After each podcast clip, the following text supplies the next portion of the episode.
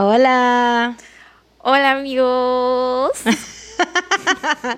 ¿Cómo están? Oigan, ¿qué onda? No vamos a hacer, vamos a ser súper breves esta vez con la introducción porque como ya vieron en el título, va a ser, este es un especial, ya ven que cada 10 episodios Espérate que íbamos a para tus caballos. ¿Qué? Bienvenidos a un nuevo episodio ah. de No salgas de casa. Tun, tun, tun. Yo soy Sara. Yo soy Mariana. Ya, continúa con tus caballos. por seguirme. Continúa, tú puedes continuar con tus caballos.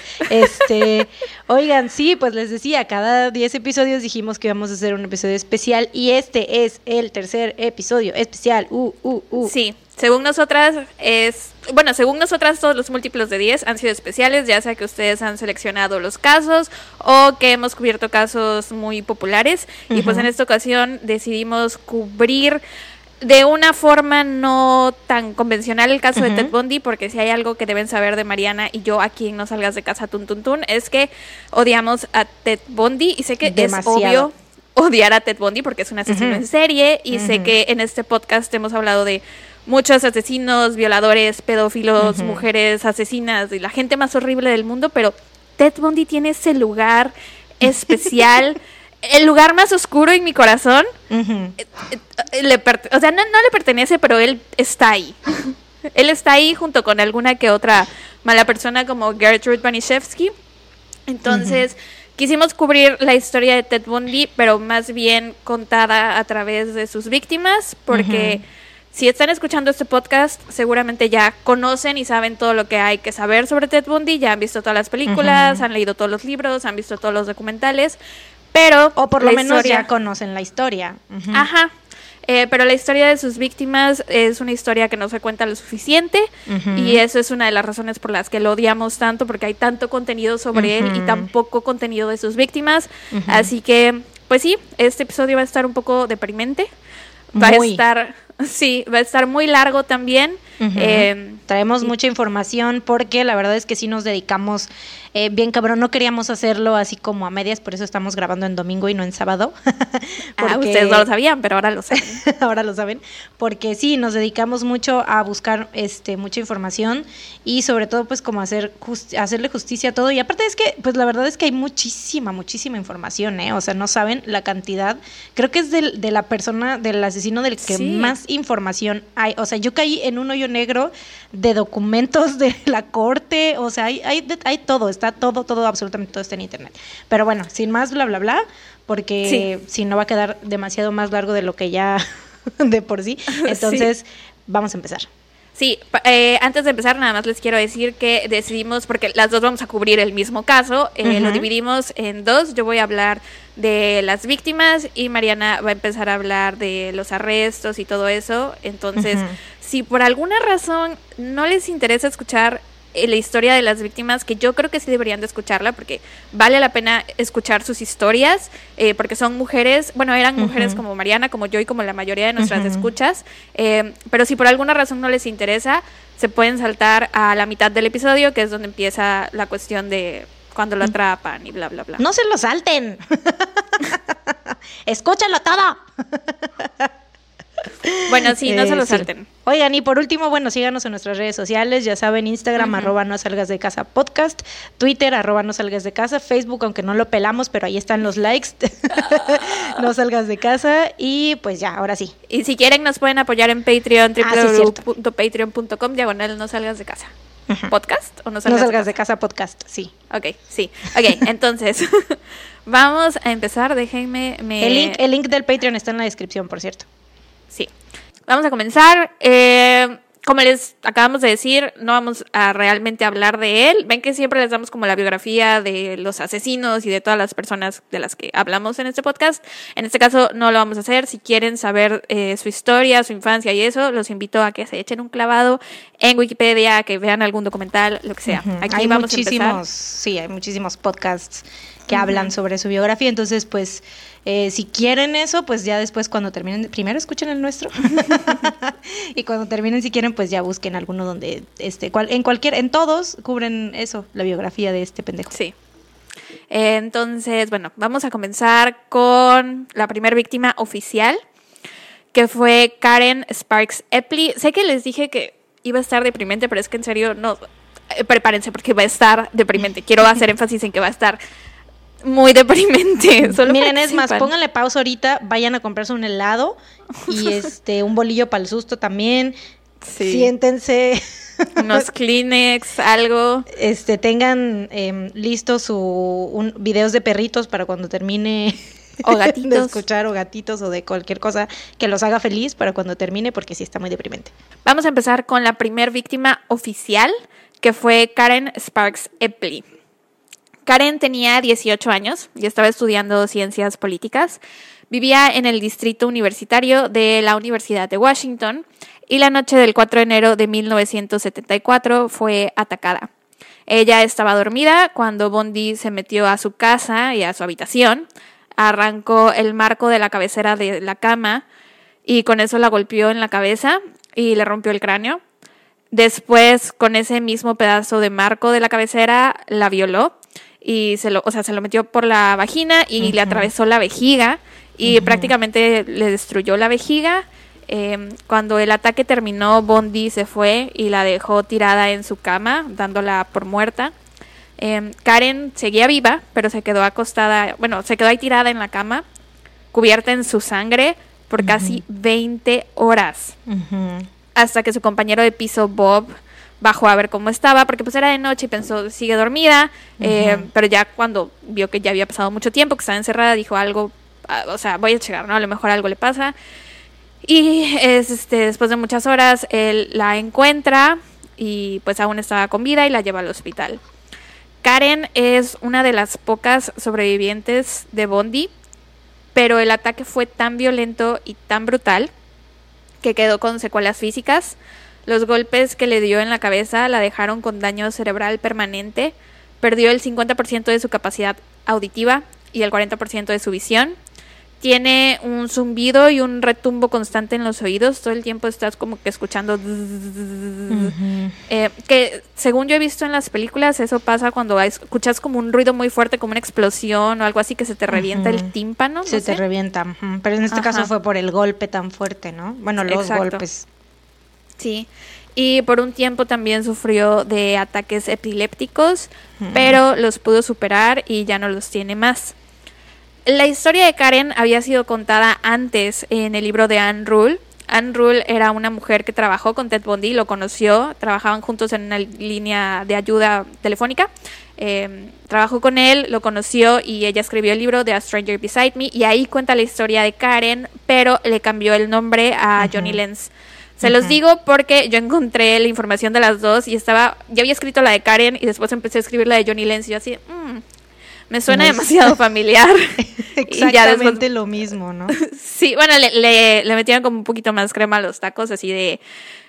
La dramatizaron mucho más, aunque suena imposible que pueda ser más dramático, la dramatizaron mucho más y ya fue que me di cuenta que era la misma, entonces se los digo por si creían que me falta Johnny Lenz, no me falta, simplemente es la misma. Es la misma persona, sí. Ajá. Y ella, de hecho, no había querido contar su historia, creo que simplemente se la contó a Anne Rule y no había dado la cara, o sea, nunca había querido hablar de lo que le había pasado hasta el año pasado que salió el documental, la miniserie documental de Prime que se llama Falling for a Stranger, o sea, enamorándome de un extraño, que es No, un documental Falling muy- for a Killer. Ah, Falling for a Killer, eso. Enamorándome de Este, un asesino. ujú. Exacto. Eh, de la cual vamos a hablar bien a detalle más adelante. Ujú. Porque hay mucho de qué hablar. Entonces, esa fue Karen, que es considerada como la primera mujer a la que atacó, pero hay registros de que hubo más mujeres antes que ella. Por ejemplo, se cree que su primer ataque fue en 1962, más de una década antes de que empezara su killing spree. No sé, no supe cómo traducir killing spree, como su racha de asesinatos. Sí, ahí sí. sí, tal cual. No supe cómo. Su racha de asesinatos, tal vez. Este güey, tal cual es así. Pero la palabra racha no suena como Pero spree, o sea, es como. Porque sí, pues sí, está bien. Bueno, antes de que empezara su racha de asesinatos. Em, entonces, el 13 de agosto de 1962, en Tacoma, Washington, una pequeña niña de 8 años llamada Anne Marie Burr desapareció en medio de la noche. Sus padres se dieron cuenta que no estaba en su habitación y descubrieron que la puerta principal de la casa estaba entreabierta, al igual que la ventana de la sala. Eh, hubo una intensa búsqueda donde incluso participó la Guardia Nacional, pero la niña nunca fue encontrada. Cuando Bondi fue arrestado en 1978, las autoridades descubrieron que vivió en Tacoma el año en que la pequeña Anne desapareció. Él habría tenido 15 años en ese entonces y era repartidor de periódicos. Y su ruta de repartición de periódicos pasaba por donde estaba la casa de los Burr. Entonces fue considerado sospechoso, nunca confesó este asesinato, nunca se encontró el cuerpo de la pequeña Anne y en 2011 eh, las pruebas de la escena del crimen fueron comparadas con muestras de ADN de Bondi, pero no tenían, las pruebas eran parciales, no tenían como el perfil completo, entonces los resultados fueron inconclusos. Puede que haya sido él, puede que no, pero es considerada como de las primeras. Sí, sí, es como que son, hay demasiadas coincidencias, ¿no? Otras dos posibles víctimas que nunca fueron encontradas, digo, perdón, que nunca fueron confirmadas son Lonnie Trumbull y Lisa Wick, que fueron atacadas el 23 de junio de 1966 en Seattle mientras dormían en su departamento. Fueron descubiertas por su tercer compañera de piso, que era Zafata. Ella iba regresando a casa a las nueve y media de la mañana del día siguiente. Al llegar se dio cuenta que la puerta principal no tenía seguro. Eso se le hizo raro, pero de todos modos entró a la casa y se acercó al cuarto de las chicas como para saludarlas, pero estaba todo oscuro y ellas se, veía como que estaban en la cama, entonces pensó que se seguían dormidas. Al momento de prender la luz es que se da cuenta que las dos estaban golpeadas y cubiertas en mm. sangre. Debido a la severidad del ataque, Lonnie murió enseguida, o sea, ya estaba muerta ahí en la cama. Mm. Y Lisa fue internada al hospital. Estaba muy delicada, estuvo en coma por un buen tiempo, eh, pero afortunadamente sobrevivió no recuerda nada del ataque, no tiene idea de qué fue lo que pasó. Y pues Ted Bundy es considerado sospechoso porque vivía a solo cuatro cuadras del departamento de las chicas. Mm. Pero también hay otros sospechosos. Pero también. Ahora vamos con las confirmadas, ¿ok? Empezamos con Linda Ann Healy, que muchas personas creen que fue la primera víctima. Em, ella era una joven de 21 años, una chica delgada, alta, bonita, de ojos azules y cabello castaño y largo. Le gustaba cantar, venía de una familia unida de clase media alta, tenía un hermano y una hermanita menor, pasaba sus días estudiando y asistiendo a clases y por las mañanas trabajaba en la radio dando el pronóstico del esquí porque pues vivían en un lugar muy frío, en Washington. Em, estudiaba psicología en la Universidad del Estado de Washington, donde vivía con cuatro amigas en una casa cerca del campus. Sus amigas eran Ginger, Mónica, Karen y Joan. Todas iban a la misma universidad. Y pues entre ellas se organizaban con las tareas de la casa, una semana una cocina, la otra limpia, la otra saca la basura, la otra hace las compras y así, ¿no? Como que se iban rolando eh, las tareas. La mañana... Para aburrirse, ¿no? sí. Yo creo que tenían de esos pizarrones, pero güey, yo creo que debe ser difícil, porque qué tal que una de ellas no hacía su labor, no sé, nunca he tenido roomies. Siento que me enojaría mucho si a alguien le toca limpiar y no limpia como yo quiero que limpie. Es difícil, es difícil, pero cuando vives con mujeres es más fácil porque, o sea, no es por hacer menos, en este caso hay muchos hombres muy organizados, pero todos sabemos que por, eh, no es por generalizar, pero generalmente los hombres son medio este desordenados. Hay muchos hombres que sí son muy limpios, pero este casi siempre yo es que yo tuve de roomie un hombre y neta sí era un desmadre, güey. O sea, y sí me enojaba mucho así de que, güey, ¿Cuándo vas a lavar tus trastes? bueno, fíjate que con los trastes yo soy rara porque los puedo dejar sucios y no me importa, pero el barrer, trapear, limpiar el baño, eso lo tengo que hacer a cada rato, pero por alguna razón los trastes me dan mucha hueva. Y a mí fíjate que al contrario, o sea, a mí me encanta lavar trastes y es como, sí, me encanta y siempre, y es como que, de hecho, casi siempre los lavo yo porque no me gusta cómo los lavan las demás personas. O sea, como que yo siento que yo los lavo mejor que todos, entonces yo los tengo que lavar. y siempre agarro eso, como la gran mayoría de la gente le da hueva a lavar los trastes, entonces ese es mi, esa es mi carta poder, así de que, que digo, bueno, mira, si quieres, tú puedes, este, ajá, si quieres, yo lavo los trastes y tú haces todo lo demás que no me gusta hacer, así. Y entonces, pues así funciona conmigo. Podríamos tal vez hacer un buen equipo si viviéramos juntas. Yo limpio el piso y trapeo y eso, y tú lavas los trastes. Sí. Y nos conseguimos a alguien más que limpie el baño. Sí. Porque, o sea, no me da asco limpiar la taza del baño en donde yo hago, pero me daría asco limpiar la taza del baño donde Sí, a mí también, a mí también, sí, sí, sí. It's a done deal. Aparte ya hemos, ya hemos dicho que, que, podemos vivir, podríamos vivir juntas muy bien porque ya nos hemos visto en las peores fachas y con las peores. Ah, o sea, básicamente ya es como si viviéramos juntas porque nos vemos siempre casi que en calzones y así. Si nos vieran ahorita, estamos en las peores fachas. Sí. Nos estamos viendo por videollamada. Eh, pero bueno, sí, regresando al tema. La mañana del jueves 31 de enero de 1974, Linda se despertó a las cinco y media de la mañana, como era costumbre Desayunó, se alistó y se fue en bici hacia su trabajo en la radio. Después de eso se fue a la universidad a tomar sus clases y continuó con sus actividades normales. Esa semana era el turno de Linda para cocinar. Entonces, en la noche del jueves estaba con su amiga Joan en la cocina de la casa viendo todo lo de la comida del día siguiente y estaba súper emocionada porque planeaba invitar a sus papás a cenar y sus cuatro amigas iban a estar ahí y entonces era como emocionante para ella, iba a tener como a muchas personas que quería juntas al mismo tiempo en la casa, era como motivo de celebración. Y pues estaban decidiendo que se iba a cocinar, que se iba a comprar, bla, bla, bla. A las nueve de la noche más o menos, Linda eh, se despide de Joan, le da las buenas noches, ya se iba a dormir. Ella siempre se dormía temprano porque todos los días madrugaba para irse a trabajar en la radio. Así que se despide de Joan y se dirige a su habitación que estaba en el sótano de la casa. A como tengo entendido, en la casa había cinco habitaciones. Dos en la planta alta, donde dormían Ginger y Mónica, una en la planta principal, que es donde dormía Joan, y dos en el sótano donde dormían Karen y Linda. Un, poco más tarde llegó Karen a la casa. Ella fue la última en llegar. Se quedó platicando un rato con Joan en la cocina. Después bajó al sótano. Ahí había una puerta, porque es que en Estados Unidos tienen como 80 puertas. O sea, una en la cocina, una en el. O sea, todas van a la calle. Una en la cocina, una en el patio, una en el techo, una en todas partes. tienen como 80 puertas. Sí, la del ático, ¿no? Así, por la ventana del ático también pueden salir. Por el sótano, casi, casi también, güey. O sea, todos lados. Demasiadas puertas. Entonces, este, ajá. Llega Karen, se va a dormir, bueno, antes de ir a dormir le pone el seguro a la puerta que estaba en el sótano y ya, se acuesta a dormir.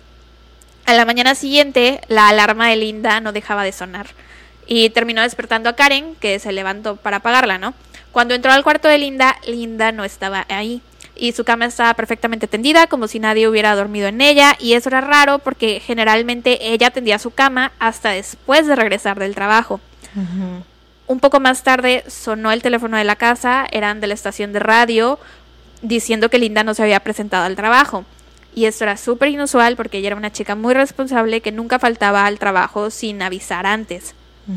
Y es entonces que sus amigas se dan cuenta que su bici seguía en la casa, o sea que ni siquiera había salido rumbo al trabajo, pero en su cuarto no se encontraban ni sus jeans ni sus zapatos y la puerta que estaba en el sótano estaba sin seguro. Al ver esto se preocuparon muchísimo e inmediatamente llamaron a la policía. Cuando la policía llegó, revisaron toda la casa, el cuarto de Linda estaba impecable, todo súper ordenado, y le hicieron preguntas a las chicas en plan así de, ¿están seguras que no se escapó con su novio? Seguramente se fue con su novio, bla, bla, bla. Sí. Pero al poco rato a uno de los polis se le ocurrió mover la cama. Entonces levantó la colcha y es que pudo ver las sábanas y las fundas de las almohadas que estaban cubiertas en sangre. Era demasiada sangre como para pensar que se había manchado teniendo su periodo mientras dormía o que le había sangrado la nariz o lo que fuera. Era muchísima sangre. Después el policía revisó el closet y ahí encontró el camisón de dormir de Linda que también estaba cubierto en sangre, sobre todo en la parte del cuello. Y su ropa de salir, o sea, sus jeans y sus zapatos no estaban, como les dije hace rato, lo que significa que su atacante la atacó ahí en la cama mientras tenía puesto su camisón, después se lo quitó, lo colgó en el closet y la vistió y se la llevó, bueno, y tendió la cama. Em, tristemente Linda nunca fue vista con vida de nuevo.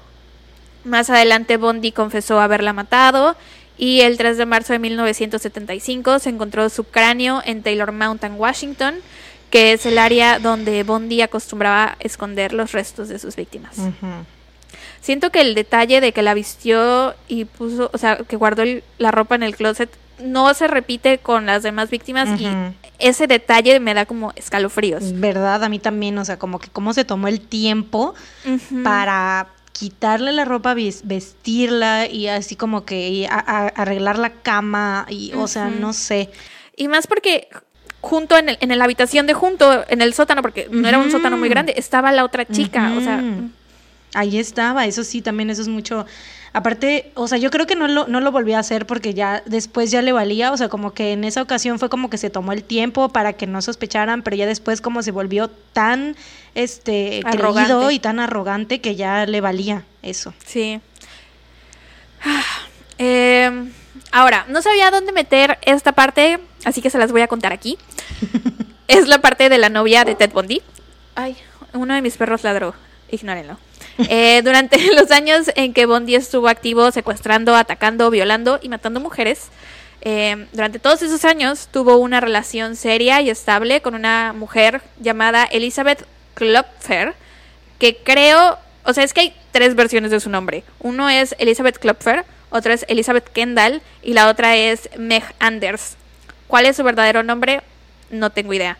Pero eh, le vamos a decir Liz. Creo que es Elizabeth Klopfer. Ajá, porque siempre, pues en el documental este que de Falling for, a, for, Falling for, a, killer, este, creo que ella fue de las, no sé si, no, productoras, pero sí como que tiene, tiene mucho anexo con ella, entonces todos los datos que salen ahí, pues yo creo que es como los que ella autoriza, por así decirlo. Entonces, o sea, los que ella da, o sea, que ella dice, pues, que vienen, o sea, vienen directamente de ella, entonces el nombre que sale ahí es el que debe ser, ¿no? Pero también podría dar un como podría cambiarse el apellido para que, ajá, para que la gente, porque me imagino que muchas personas la deben de acosar, o sea, no con el fin de molestarla, sino de preguntones. Saber cómo fue, ajá. sí, sí, sí. Pero bueno, siempre es Liz, todo el mundo se refiere a ella como Liz. Le vamos a decir Liz. Em, Liz era divorciada, se acababa de mudar a Seattle y tenía una niña pequeña llamada Molly. Trabajaba de secretaria en la Universidad de Washington, era muy penosa, ella dice que tenía problemas de autoestima, tenía muy baja autoestima y generalmente usaba el alcohol para ser un poco más desinhibida, como para socializar con más facilidad. We've all been there. Eh, bueno, yo sí. Conoció a Ted Bundy en 1969 en Sandpiper, que era un bar que estaba en el distrito universitario. Esa fue la primera noche que ella salió a un bar desde que se mudó a Seattle. La primera noche que salió en la noche, o sea, a bailar, a divertirse. La primera noche que salió en la noche. Eso iba a decir, Todas las demás noches salía en el día. Así funciona el tiempo, es misterioso. No, sí, era la primera vez que salía en la noche como en plan a divertirse y qué puta pinche mala suerte que se encontró con el pendejo de Ted Bundy, o sea, se conocieron en el bar se gustaron, Liz le echó el ojo desde que lo vio, dijo que le pareció que era un hombre muy apuesto y pues esa noche estuvieron bailando, Liz bebió mucho y ella dice que no acostumbraba a llevarse hombres a la casa porque tenía su niña chiquita, pero ese día estaba tan borracha que no podía manejar. Entonces Ted la llevó a la casa. Ella le preguntó, ¿te vas a quedar a dormir aquí? Y él le dijo que sí. Eh, entraron a la casa, pero ella se quedó, o sea, prácticamente se desmayó en la cama estaba demasiado, demasiado borracha, ni siquiera se cambió la ropa, nada. Em, y pues Ted estaba ahí y no la tocó, no la besó, no le hizo nada. Aunque esto es la versión de Liz. Estaba borracha, ¿cómo pudo saber que no hizo nada? Pero bueno, ella dice que él no le hizo nada.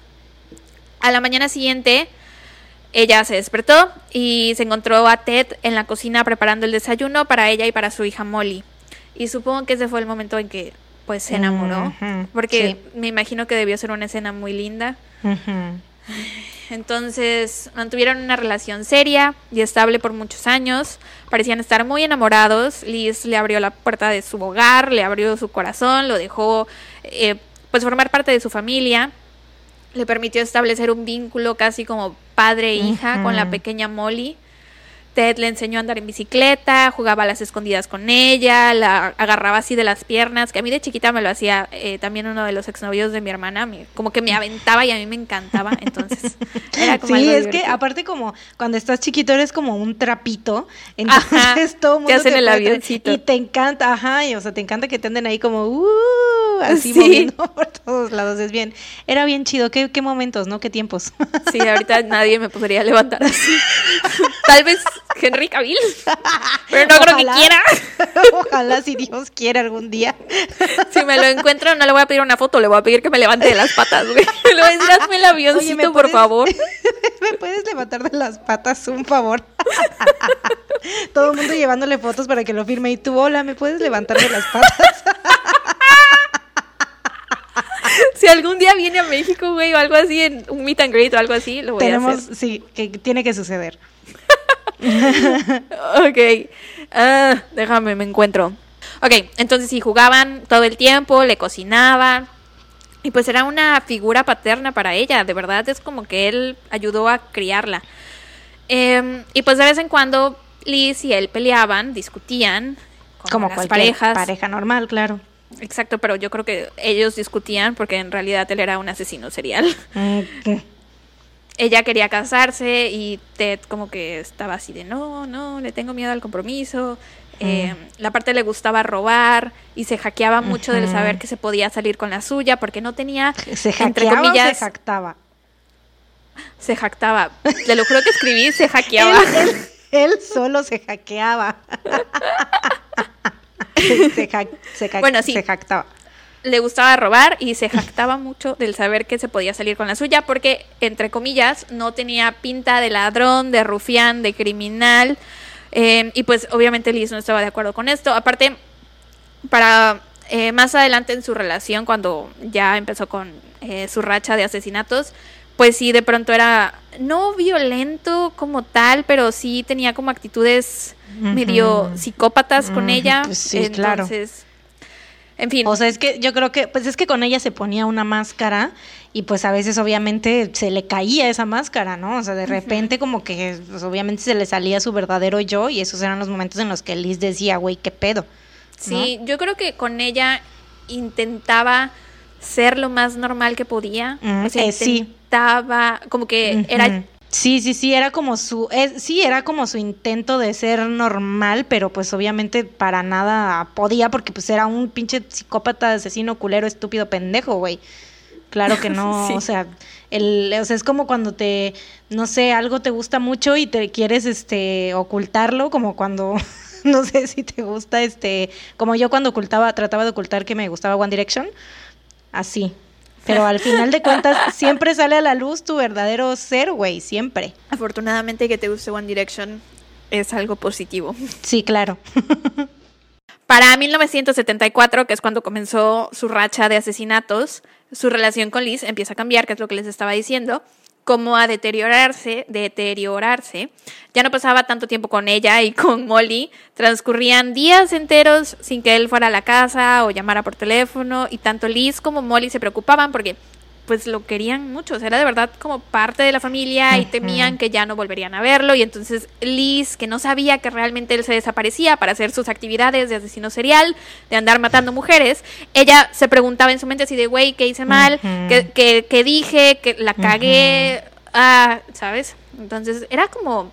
También era un tipo de abuso, pero peor. exacto. Ajá. Sí, era un tipo de abuso también porque psicológicamente era como que, o sea, él en su pinche pedo siendo un hijo de su puta madre, pero la relación que tenía con, con, con Liz, pues en esos momentos le valía, o sea, y era como que obviamente, pues, o sea, eso también es un, eso sí es un abuso para ella, porque le, pro- le provocaba mucho pedo de, o sea, de ella culparse, ¿no? Y así, Y le daba solo lo necesario para que ella no lo dejara. para que siguiera ahí, sí, Exacto, para que porque tenerla enganchada. Siento que tener la, la relación le servía como para que la gente dijera, oh, mírenme, es tan soy tan normal, soy Ted Bundy y soy sí. normal. No pueden sospechar de mí, tengo una relación seria, bla, bla, bla.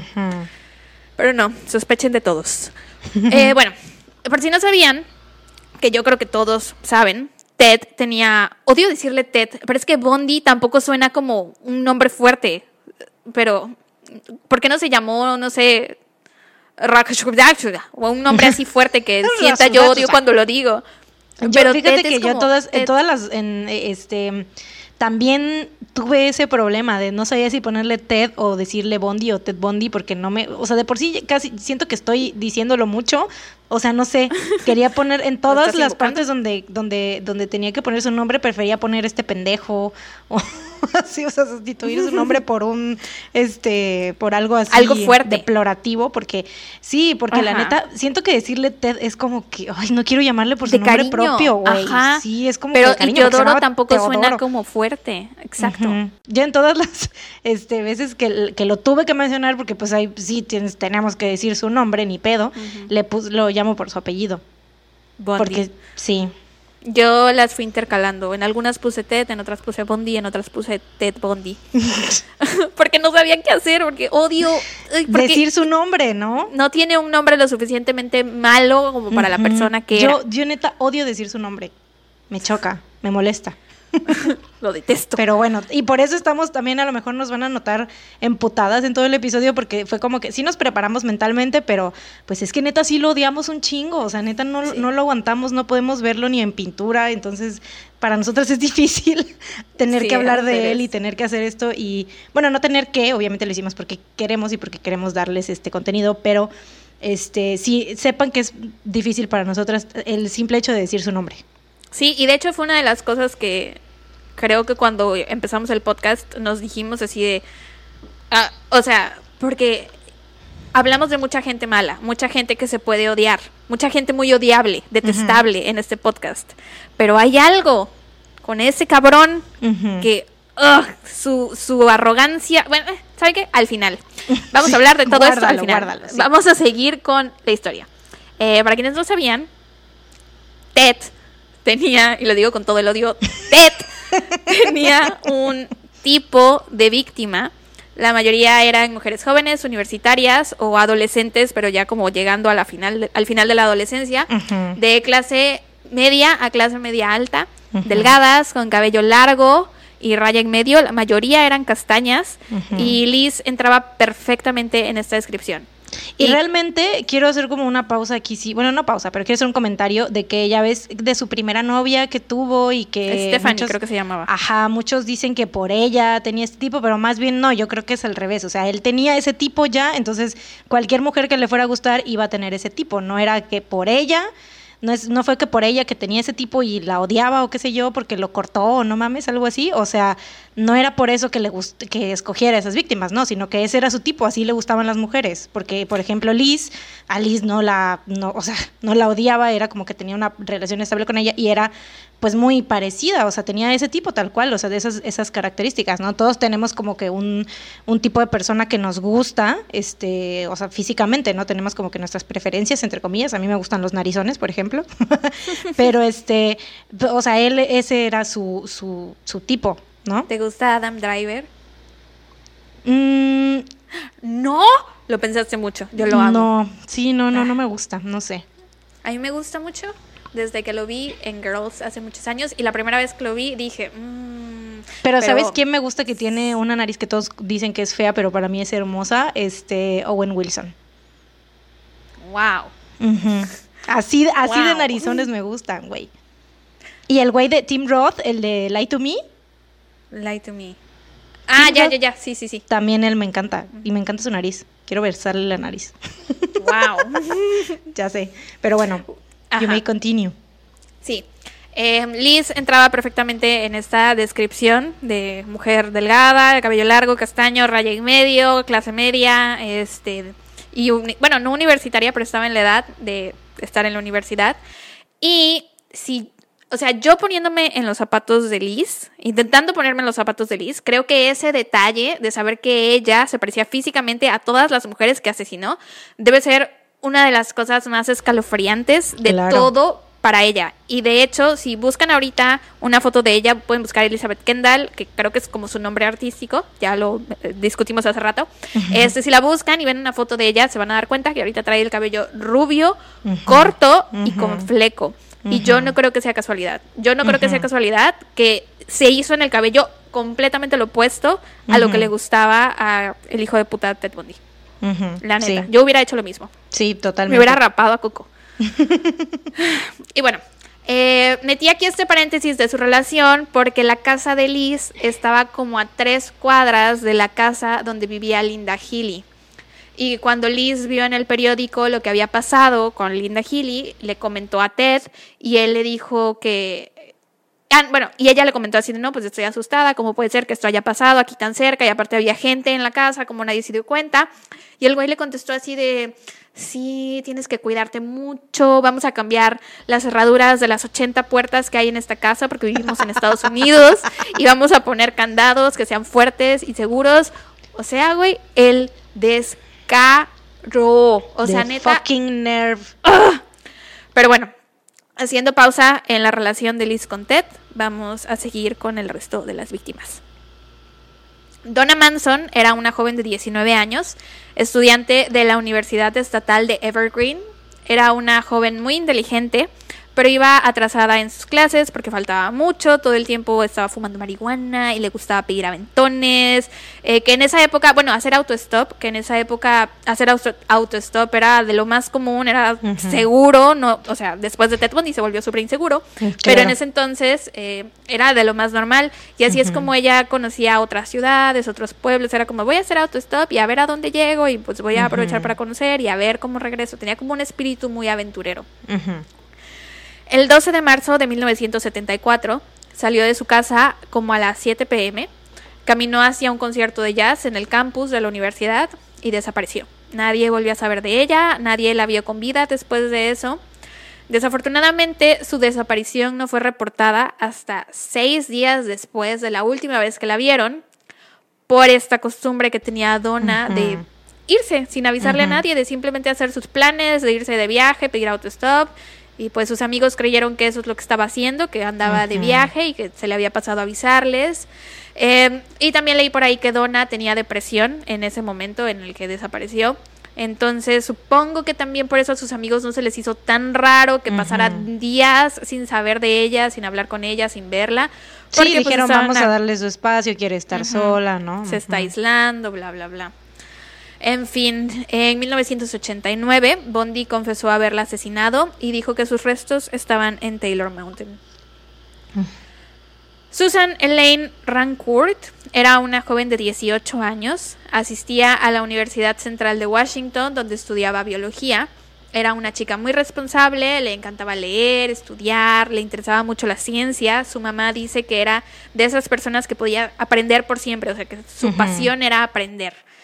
Em, fue voluntaria durante algún tiempo en la estación de policía. Tenía cinco hermanos y ella, a diferencia de las demás víctimas, tenía el cabello rubio.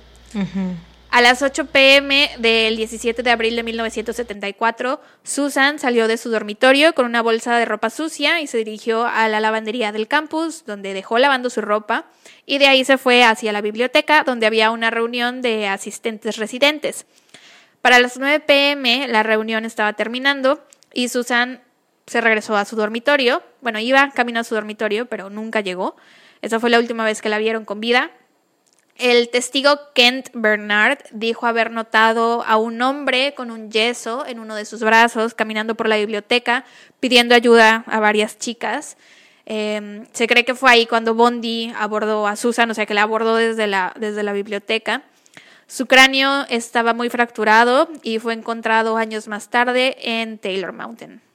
Roberta Kathleen Parks, que ella es la de la foto que, o sea, cuando veo las fotos de las víctimas de Bondi, eh, todas se parecen y todas son muy lindas, pero hay algo de la foto de Roberta Kathleen Parks que siempre, siempre, siempre la recuerdo muchísimo. No sé si sea su cabello, sus ojos, no sé, pero tiene algo.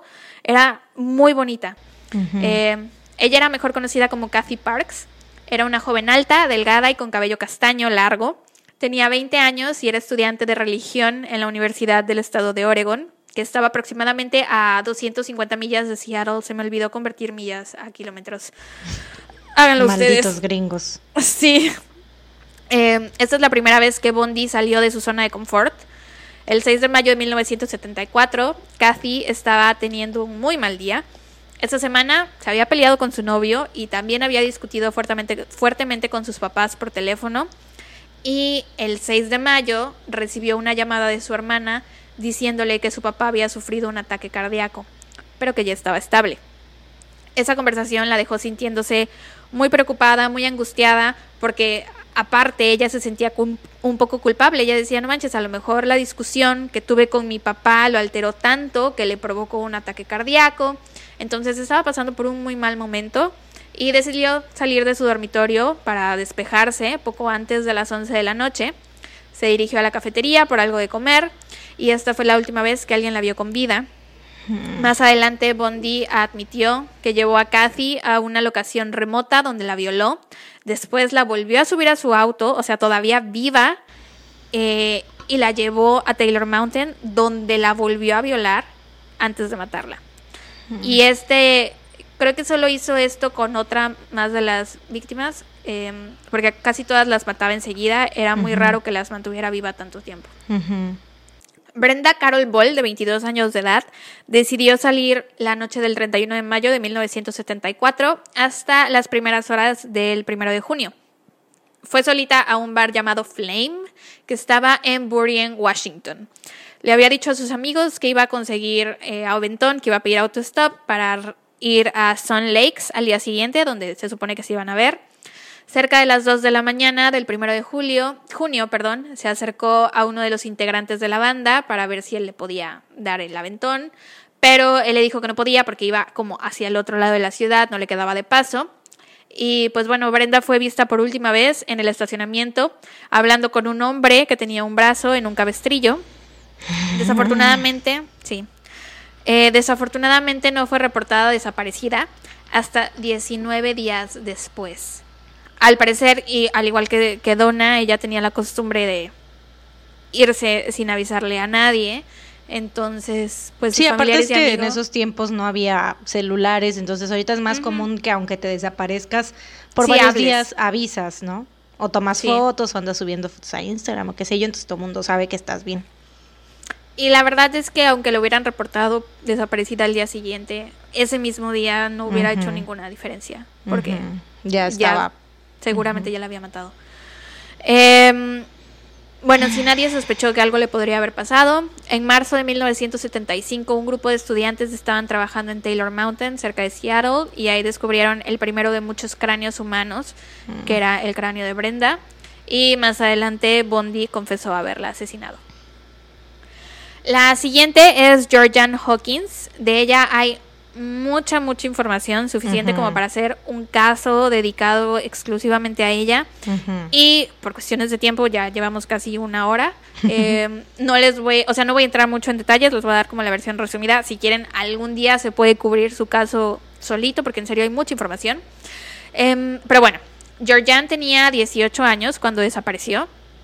Asistía a la Universidad de Washington en Seattle era una excelente estudiante, excelente amiga, muy bonita, muy unida a la familia, muy querida por todos. Formaba parte de una sororidad llamada Kappa Alpha Zeta. Eh, había estado teniendo problemas con su clase de español. O sea, a pesar de que era muy inteligente y le iba muy bien, el español simplemente no se le daba. Entonces se acercaba a su examen y estaba súper estresada por eso. Es que es difícil, güey. Pues, yo la neta agradezco haber nacido hablando español, porque sí es muy difícil con lo de los femeninos y los, este, todas las este, conjugaciones y todo eso, no mames. Sí, es más difícil que aprender inglés, la verdad. Pero creo que hay idiomas más difíciles que el español. Bueno, sí, este, el chino. Por ejemplo, ahora que me gusta Blackpink y estoy obsesionada, estoy intentando aprender coreano. Ya descargué Duolingo y todos los días me he hecho dos minutos de coreano. Pregúntame cuánto he aprendido. Nada. Nada. No sé ni decir hola todavía. en fin, el 10 de junio del 74, Georgian salió con una amiga a tomar unos tragos. Al poco rato se despidió de su amiga y le dijo que iba a pasar a despedirse de su novio porque el depa de su novio quedaba, bueno, no eran depas, eran dormitorios. El dormitorio de su novio quedaba de paso o algo así y que después de ir con su novio se iba a la casa a encerrarse a estudiar para su examen. Em, esto era eh, pues un área de dormitorios en la universidad con fraternidades por todas partes, jóvenes que muchos salían a tomar, salían a divertirse, entonces no era como que ella anduviera caminando sola por ahí en la madrugada, que en un mundo decente, aunque estés caminando sola por la madrugada, no te debería de pasar nada, pero bueno, solo para ponerles ese, ese dato, que no era como que estaba caminando por un callejón o lo que fuera. Em, entonces pasó a ver a su novio como a las doce y media, le pidió prestado sus eh, sus notas de español porque en serio estaba muy preocupada por su examen. Y se fue. Y esa fue la última vez que fue vista con vida. Mm. Dee Nichols, no, Dee Nichols, que era su compañera de cuarto, se empezó a preocupar cuando dieron las 3 de la mañana y Georgian no había llegado. Entonces le llamó al novio por teléfono para preguntarle qué onda y él le dijo que no, que Georgian se había ido desde la 1 de la mañana. Entonces Dee fue con la house mother, que las house mothers son como las adultas responsables de las Ujú. Em, y Como juntas- las directoras, ¿no? De la, de la Ajá. casa o algo así. Sí, y juntas llamaron a la policía, eh, que buscó a Georgian por todas partes. También les hicieron las mismas preguntas de, ¿y está segura que no se fue con su novio? Em, después, porque la policía estuvo pues interrogando a las personas que estaban por ahí cerca, se enteraron que otra house mother se había despertado en medio de la madrugada porque había escuchado un grito muy, muy, muy fuerte. Pero pues se volvió a dormir porque, de nuevo, era un área de dormitorios donde había jóvenes borrachos, drogados a toda hora. Entonces pensó, pues están haciendo su desmadre, me voy a volver a dormir. Bondi confesó haberla asesinado, dijo que recordaba lo confiada que era Georgian, que se le acercó pidiéndole ayuda. Le dijo que no podía llevar su maletín hasta el coche porque traía, ya sabes, el brazo en un cabestrillo o Ujú. enyesado, lo que fuera. Y Georgian, pues confió en él y lo ayudó. Cuando llegaron al coche, ella se agachó, o sea, abrió la puerta y se agachó como para meter el maletín y acomodarlo. Y ahí fue cuando Bondi la dejó inconsciente con un solo golpe que le dio en la cabeza con una palanca. La metió al coche y empezó a manejar. Y mientras manejaba, Georgian estaba como que recobrando la conciencia, como que entraba en sí y se volvía como a dormir. Eh, pero estaba muy confundida, empezó a hablar de su examen de español, empezó a balbucear sobre su examen. eh, ella creía que alguien había enviado a Bondi para ayudarla a estudiar. Mm. Y eso fue algo que él dijo, güey. O sea, no entiendo cómo puede dar esos, esos detalles madre, que, que humanizan tanto a las personas y al mismo tiempo haberlas matado. O sea, Ujú. ¿cómo matas a alguien que está inconsciente y está hablando de su examen de español porque está súper preocupada por su examen de español, güey? En fin, le volvió a pegar en la cabeza y la estranguló hasta matarla. Mm. Su cuerpo nunca fue encontrado. En teoría sigue siendo una persona desaparecida, aún se le considera como desaparecida. Sus papás, en intentos de lidiar con su muerte, con su duelo, se me hace muy triste esta parte, eh, no hablaban de ella casi, eh, como que se volvió un tema prohibido en la casa. Pasaron años sin mencionar su nombre siquiera. Creyeron que así sería más sencillo, menos doloroso, simplemente olvidarla. Em, se deshicieron de las cartas y de las tarjetas de simpatía que les enviaron conocidos, familiares y así como en modo de duelo, digo, como en modo de pésame más bien. Em, y pues nunca le hicieron como un memorial en su casa ni nada, no tenían como un área donde tuvieran sus fotos o algo, no tenían nada. Lo único que tenían para recordarla fue un scrapbook que ellos hicieron con fotos y reconocimientos escolares, güey, porque tenía 18 años, o sea, literal estaba en época escolar. Em, en el scrapbook pusieron sus reconocimientos escolares, sus fotos y guardaron poquitas tarjetas y cartas que hablaban de cómo Georgian había impactado la vida de sus amigos.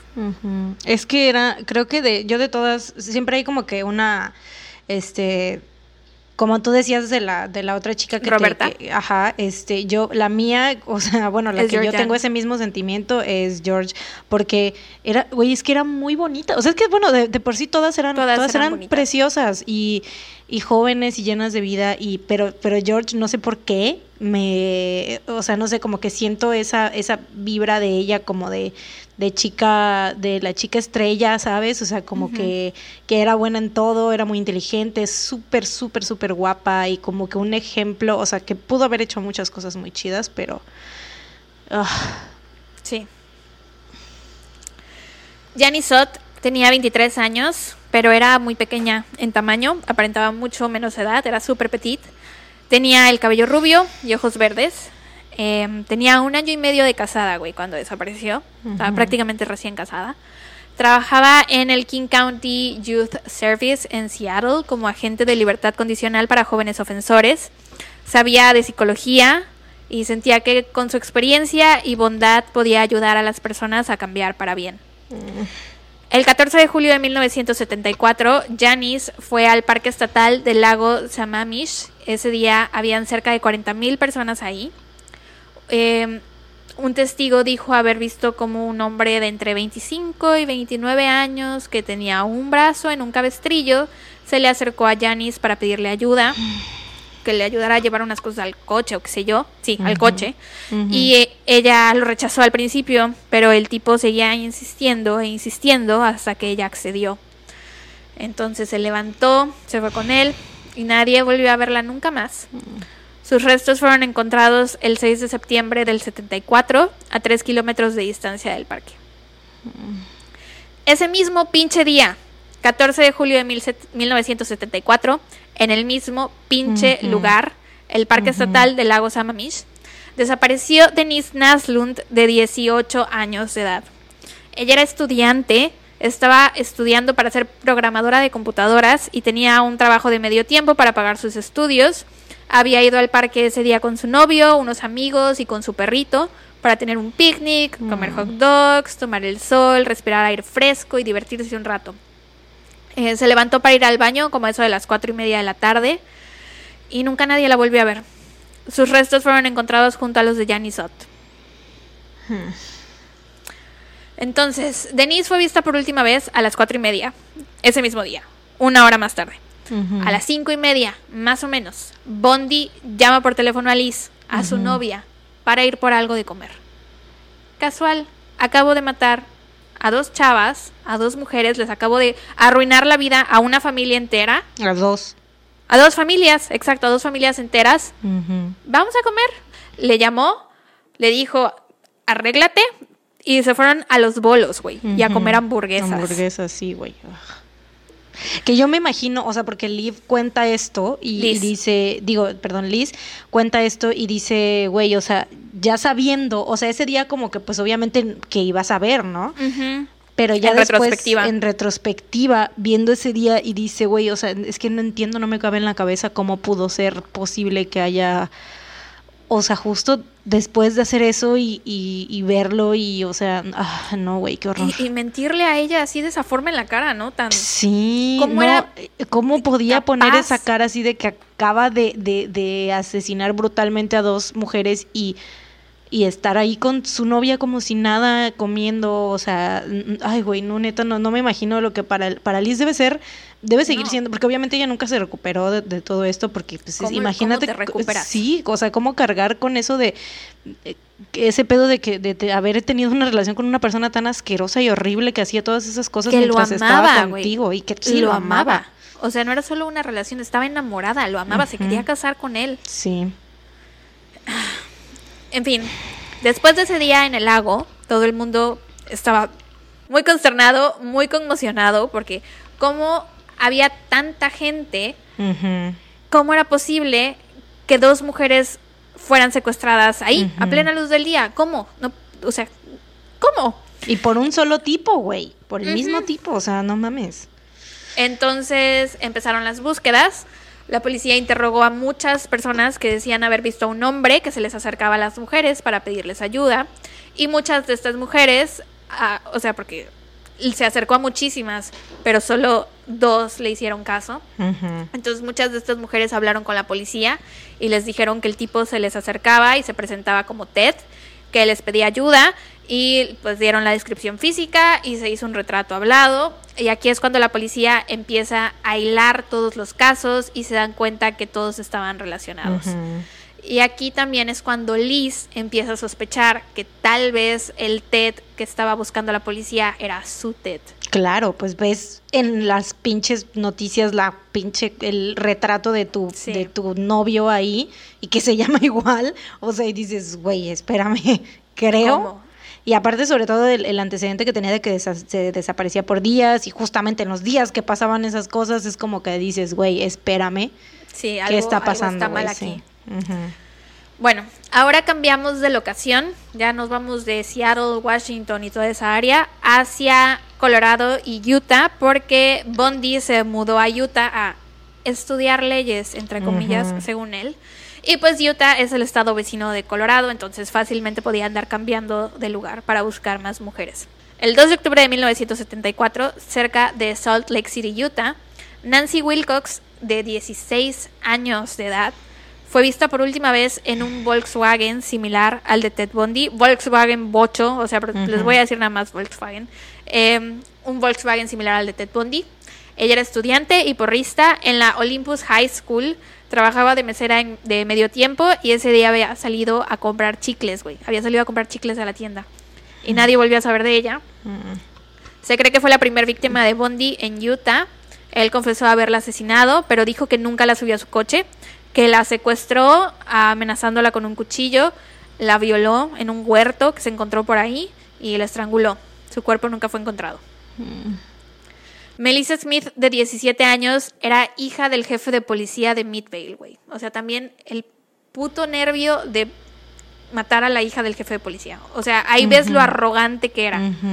O sea, porque terrible matar a la hija de quien sea, matar a quien sea, pero a, la hija del jefe de policía. Eso más que es un ataque. Este, sí, más que que sea eh, peor que otros asesinatos es más bien la muestra de su arrogancia, de, su lo confiado que estaba, o sea, tan confiado que se metió con familia de policías, güey, o sea, vete a la verdad. Eh, Midvale es una ciudad pequeña, mormona, muy tranquila.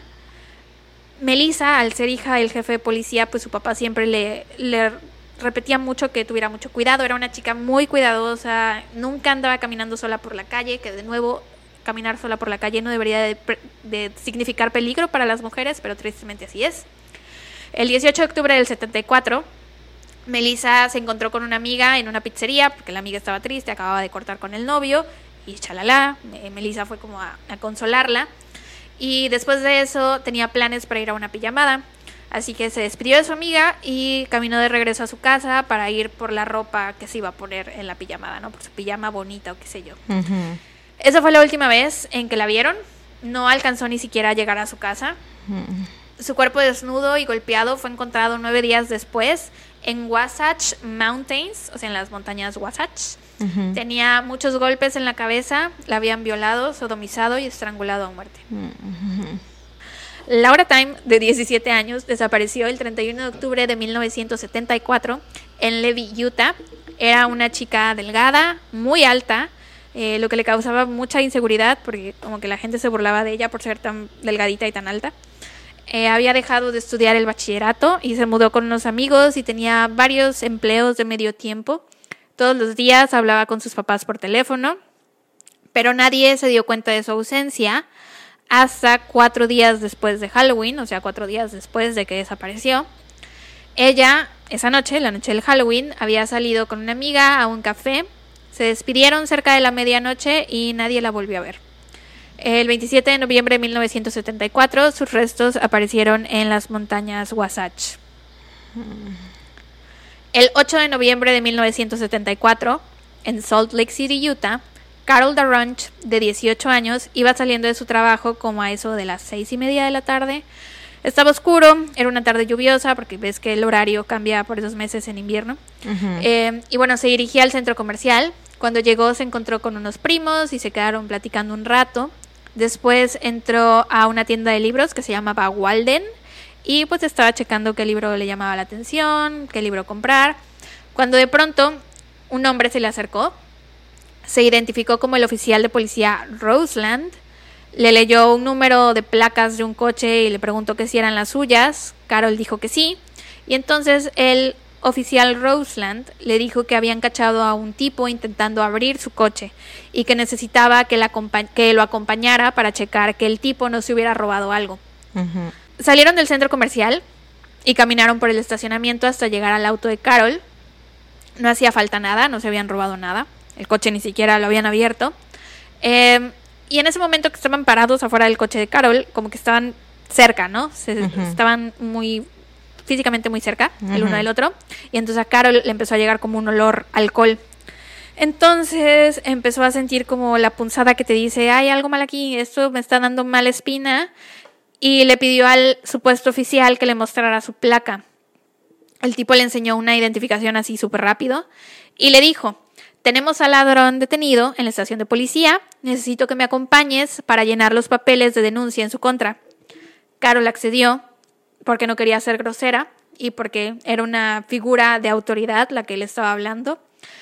Entonces empiezan a caminar hacia el coche del oficial Roseland, que uno se esperaría que sea un auto de policía, pero era un Volkswagen. Carol se subió al coche de todos modos y dice que apenas se subió al coche se dio cuenta que había cometido un error. Que esa punzada que le estaba diciendo así de, hay algo mal aquí, hay algo mal aquí, como que se estaba intensificando. El supuesto oficial empezó a manejar en la dirección opuesta a la estación del, de policía y Carol pues le empezó a preguntar qué estás haciendo, le estaba gritando así de por aquí no es, a dónde me llevas y en eso el tipo le sacó una pistola y le dijo o te callas o te voy a matar. Em, pero Carol no se iba a dejar así de fácil. Como pudo, abrió la puerta eh, y cayó al piso porque el coche estaba en movimiento. Entonces abrió la puerta, cayó, rodó lo que sea, eh, se levantó y corrió. En ese momento el oficial detuvo el auto y se bajó corriendo tras de ella. Intentó golpearle en la cabeza varias veces con una palanca, como que batallaron, pelearon, forcejearon entre ellos. Em, de pronto pasó un coche por ahí y Carol corrió hacia él, abrió una de las puertas y se metió, logró escapar.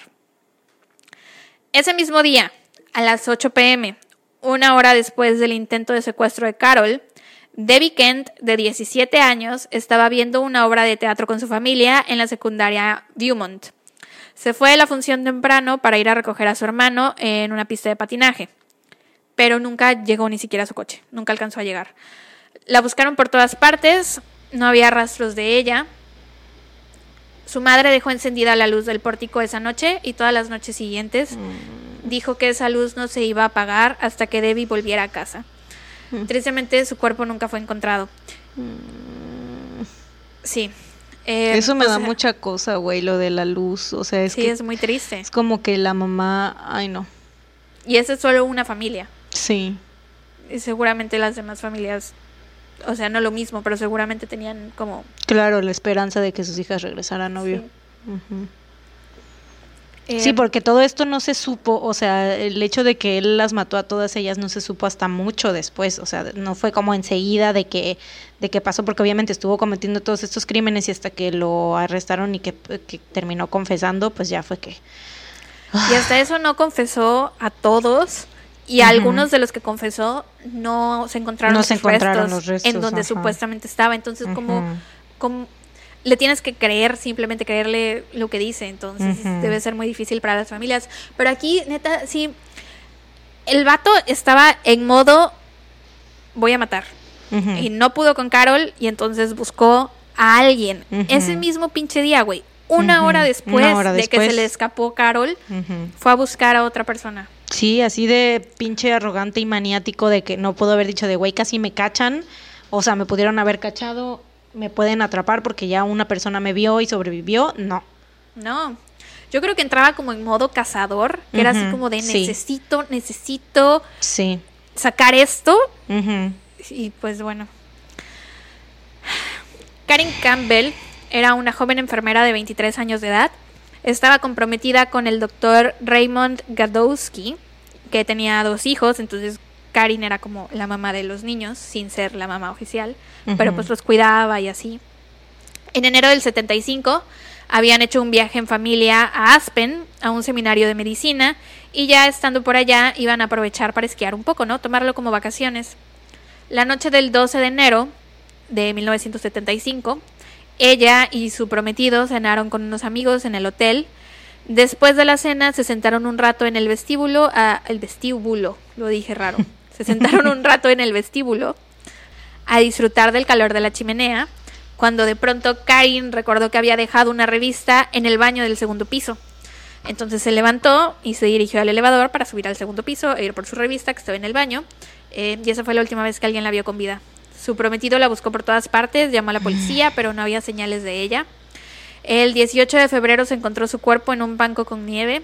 Estaba golpeada, había sido violada, tenía cortes en el cuerpo y pues la dejó desnuda, tirada, en medio de la nada. Julie Cunningham, de 26 años, vivía en Vail, Colorado.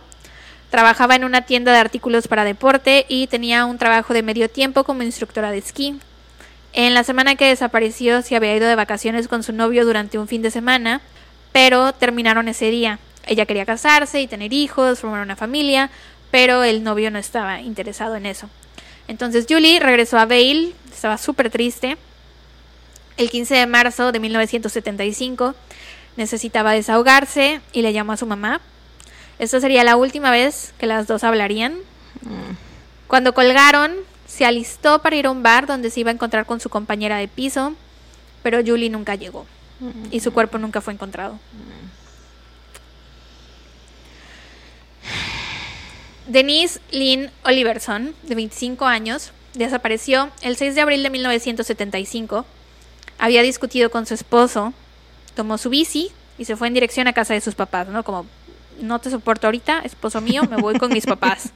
A veces sí necesitas un, un break así de que, mira, como te amo. refugiarte, ¿no? Ajá. Sí, como mira, te amo, pero ahorita, ahorita no. Estoy muy enojada, necesito desenojarme. sí. Em, pero Denise nunca llegó a casa de sus papás. Y no se reportó como desaparecida hasta el día siguiente porque sus papás no sabían que ella iba a la casa, no les avisó. Y el esposo creía que Denise Pues estaba seguro se había quedado a dormir en casa de sus papás y que no le había hablado porque seguía enojado, Pues enojada con enojada, él. sí, claro. Pero cuando al día siguiente Denise no llegó, el esposo llamó a casa de los papás y pues ahí es cuando los papás se enteran que su hija iba a ir el día anterior, pues te imaginarás el terror que sintieron Claro. y llamaron a la policía. La buscaron por todas partes, encontraron su bici y sus sandalias cerca de un viaducto. Bondi confesó haberla asesinado y dijo que había tirado su cuerpo en el río Colorado, pero nunca fue encontrado. Melanie Cooley, de 18 años, desapareció el 15 de abril de 1975 mientras iba caminando al bachillerato. Estudiaba en la Netherland High School. El 2 de mayo de 1975, unos trabajadores encontraron su cuerpo en Coral Creek Canyon, a 30 kilómetros de donde fue vista por última vez. Sus manos estaban atadas, tenía muchos golpes en la cabeza y la habían ahorcado con una funda de almohada que estaba toda sucia. Eh, de ella no hay mucha información y de hecho en algunas páginas que hablan de, de Bondi su nombre no aparece porque nunca se confirmó que él fuera su asesino, pero también hay algunas fuentes que sí le incluyen y por eso decidí incluirla. Susan Curtis, de 15 años, desapareció el 27 de junio de 1975 mientras caminaba de regreso a su dormitorio después de una conferencia de juventud mormona en la Universidad Brigham Young. Este fue el último asesinato confesado por Bondi. Lo confesó en el pasillo hacia donde iba a ser ejecutado, o sea, literal, mientras caminaba a su muerte. Em, el cuerpo de Susan nunca se recuperó. A Shelley Robertson, de 24 años, le gustaba hacer autostop. Como dije antes, era algo, una práctica muy común, todo el mundo lo hacía. Estoy segura que si le preguntan a sus papás, si sus papás vivieron en aquella época de adolescentes, les van a decir que alguna vez hicieron autostop. Em, y bueno, Shelley aprovechaba como para igual así ir de vacaciones, conocer otros estados, viajar y bla, bla, bla. Así que cuando el primero de julio del 75 no se presentó a su trabajo, sus familiares y amigos simplemente creyeron que estaba viajando porque pues era el verano, ¿no? Entonces dijeron, va a regresar. Durante todo el verano nadie la reportó como desaparecida, porque de nuevo creían que andaba en su rollo. Claro, aparte no te quieres imaginar lo peor, ¿no? O Lo sea, peor, sí. Hasta que el 21 de agosto, dos mineros encontraron su cuerpo en una mina. El cuerpo ya estaba muy descompuesto y no se pudo determinar la causa de muerte. Y esta es la última víctima que sepamos antes del primer arresto de Bondi. Ahora, Carol DeRunch, la chica que logró escapar en noviembre del 74, después de haber escapado, fue a la policía, describió físicamente a su atacante, les dijo que conducía un Volkswagen marrón. Todo esto salió en el periódico. Y Liz, que era la novia de Bondi, lo vio y se sintió aún más convencida de que tal vez era su Ted, porque ya eran demasiadas coincidencias. Eh, anteriormente ella ya había intentado reportarlo a las autoridades muchas veces, pero la tomaban de loca, nadie le creía, porque todo el mundo conocía a Ted Bundy, todo el mundo conocía al amable Ted Bundy, todo el mundo ya Ujú. conocía al bonachón Ted Bundy, al hombre normal Ted Bundy, y decían que no encajaba con el perfil que estaban buscando, no tenía pinta de criminal, pinta de asesino. E incluso Liz habló con su papá, o sea, le llamó por teléfono a su papá y le dijo, pa, creo que mi novio está matando, o sea, es el asesino, creo que él es el Ted al que están buscando. Y su papá prácticamente le dijo que se callara, que estaba loca y que iba a arruinar el futuro de Ted si lo acusaba y resultaba que no era el culpable. Y también ella, dentro de ella misma, decía, ¿no? Así como que qué tal que no es y yo estoy tratando de inculparlo, o sea, cómo no me imagino como la lucha interna por la que estaba pasando en ese momento de que su instinto como que le decía que sí era, o sea, como que había algo que decía, güey, sí es, o sea, no puede ser tanta coincidencia, pero a la vez estaba como de que, güey, pero yo lo conozco, o sea, ¿cómo puede ser posible? O sea, él no puede estar cometiendo estas atrocidades, ¿no? Pero entonces era, yo siento que, no manches, debe haber sido... Sí, terrible, pero incluso ella con esa lucha interna sí lo reportó, sí llamó a la policía, sí dijo, o sea, ¿qué era lo peor que pudiera pasar? Que no fuera él. Que no fuera. O sea, bueno, Digo, que fuera. sí, pero, o sea. Que fuera y que eh, lo arrestaran, ¿no? O sea, como atrapar a un pinche asesino. O sea, eso era lo peor que podía pasar. Sí, o sea, iba a ser para malo ella, para ella, pero iba a ser bueno para pues, pues, salvar vidas, güey. No, pero creo que ella lo que temía era que lo reportara, no fuera y le cagara la vida, ¿no? Porque estaba estudiando leyes, como iba a ser un abogado con sospechoso de asesinato, le, le arruinas la vida, la reputación. Entonces creo que uno de sus miedos era de me va a odiar si lo reporto y no es, me Ajá, si no es, sí, claro. Pero de todos modos lo hizo. Y los pinches hombres que estaban a cargo de la policía, de la investigación, no la tomaron en serio. Y pues bueno, aquí termina mi parte. ok, continúo. Gracias, tomo la batuta. sí, te cedo el honor. bueno, mm, gran honor hablar de este pendejo.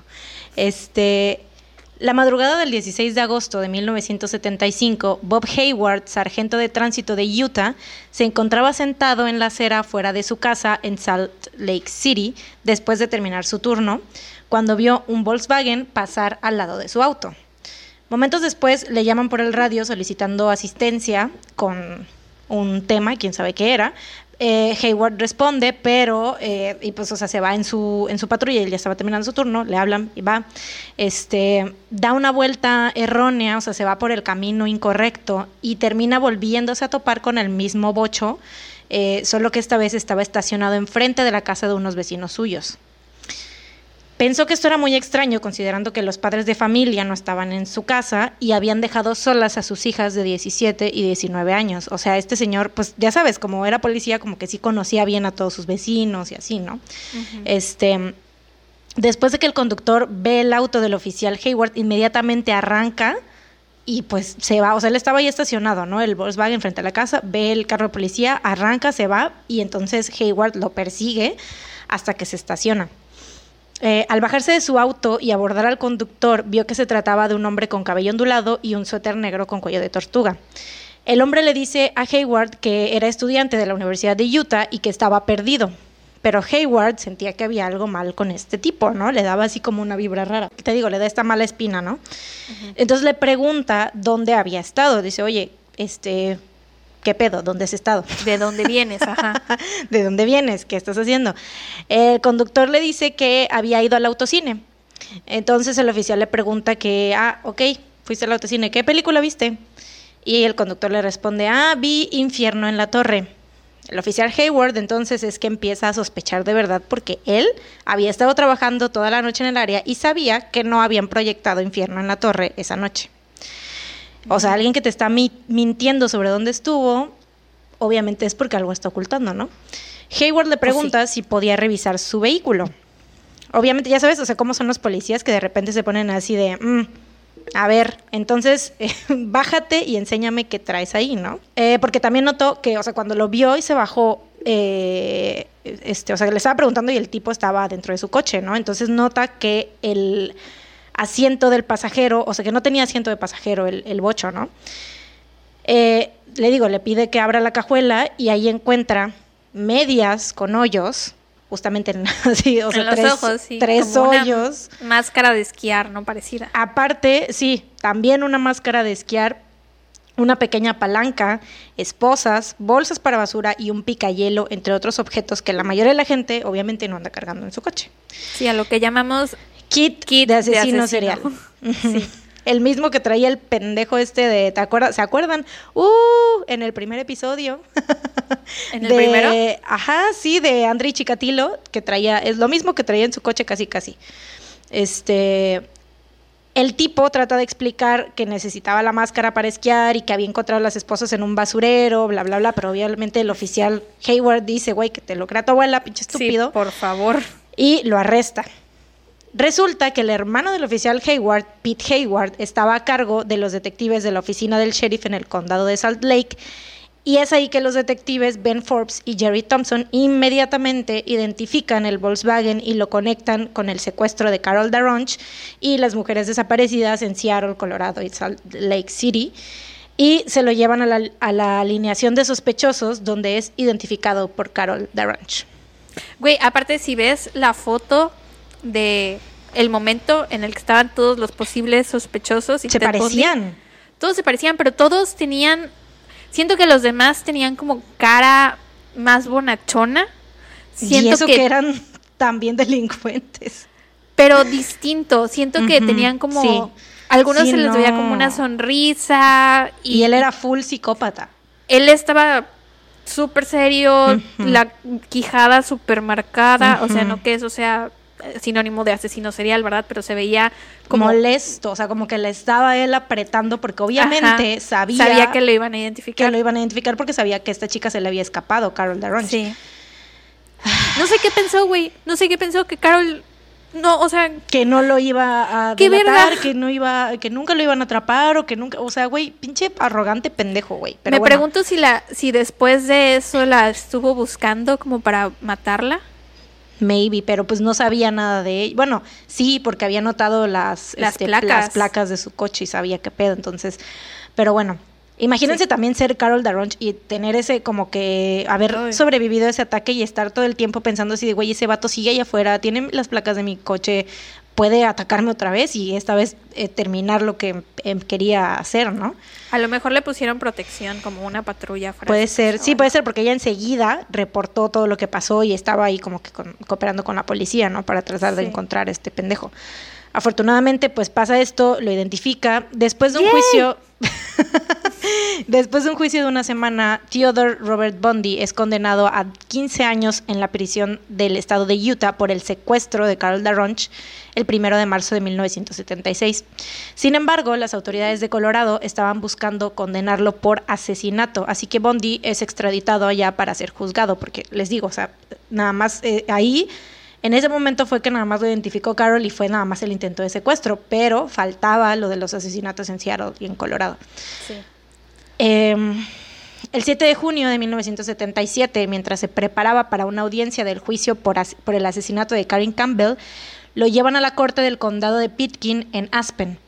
Allí, durante un receso de la corte, se le concede visitar la librería y es entonces que aprovecha para escaparse saltando por la ventana. Afortunadamente se esguinza el, sobi- el, el sobillo, el sobaco, ¿no? Cayó de Se axila. esguinza, sí, cayó en su axila y se le esguinzó. No.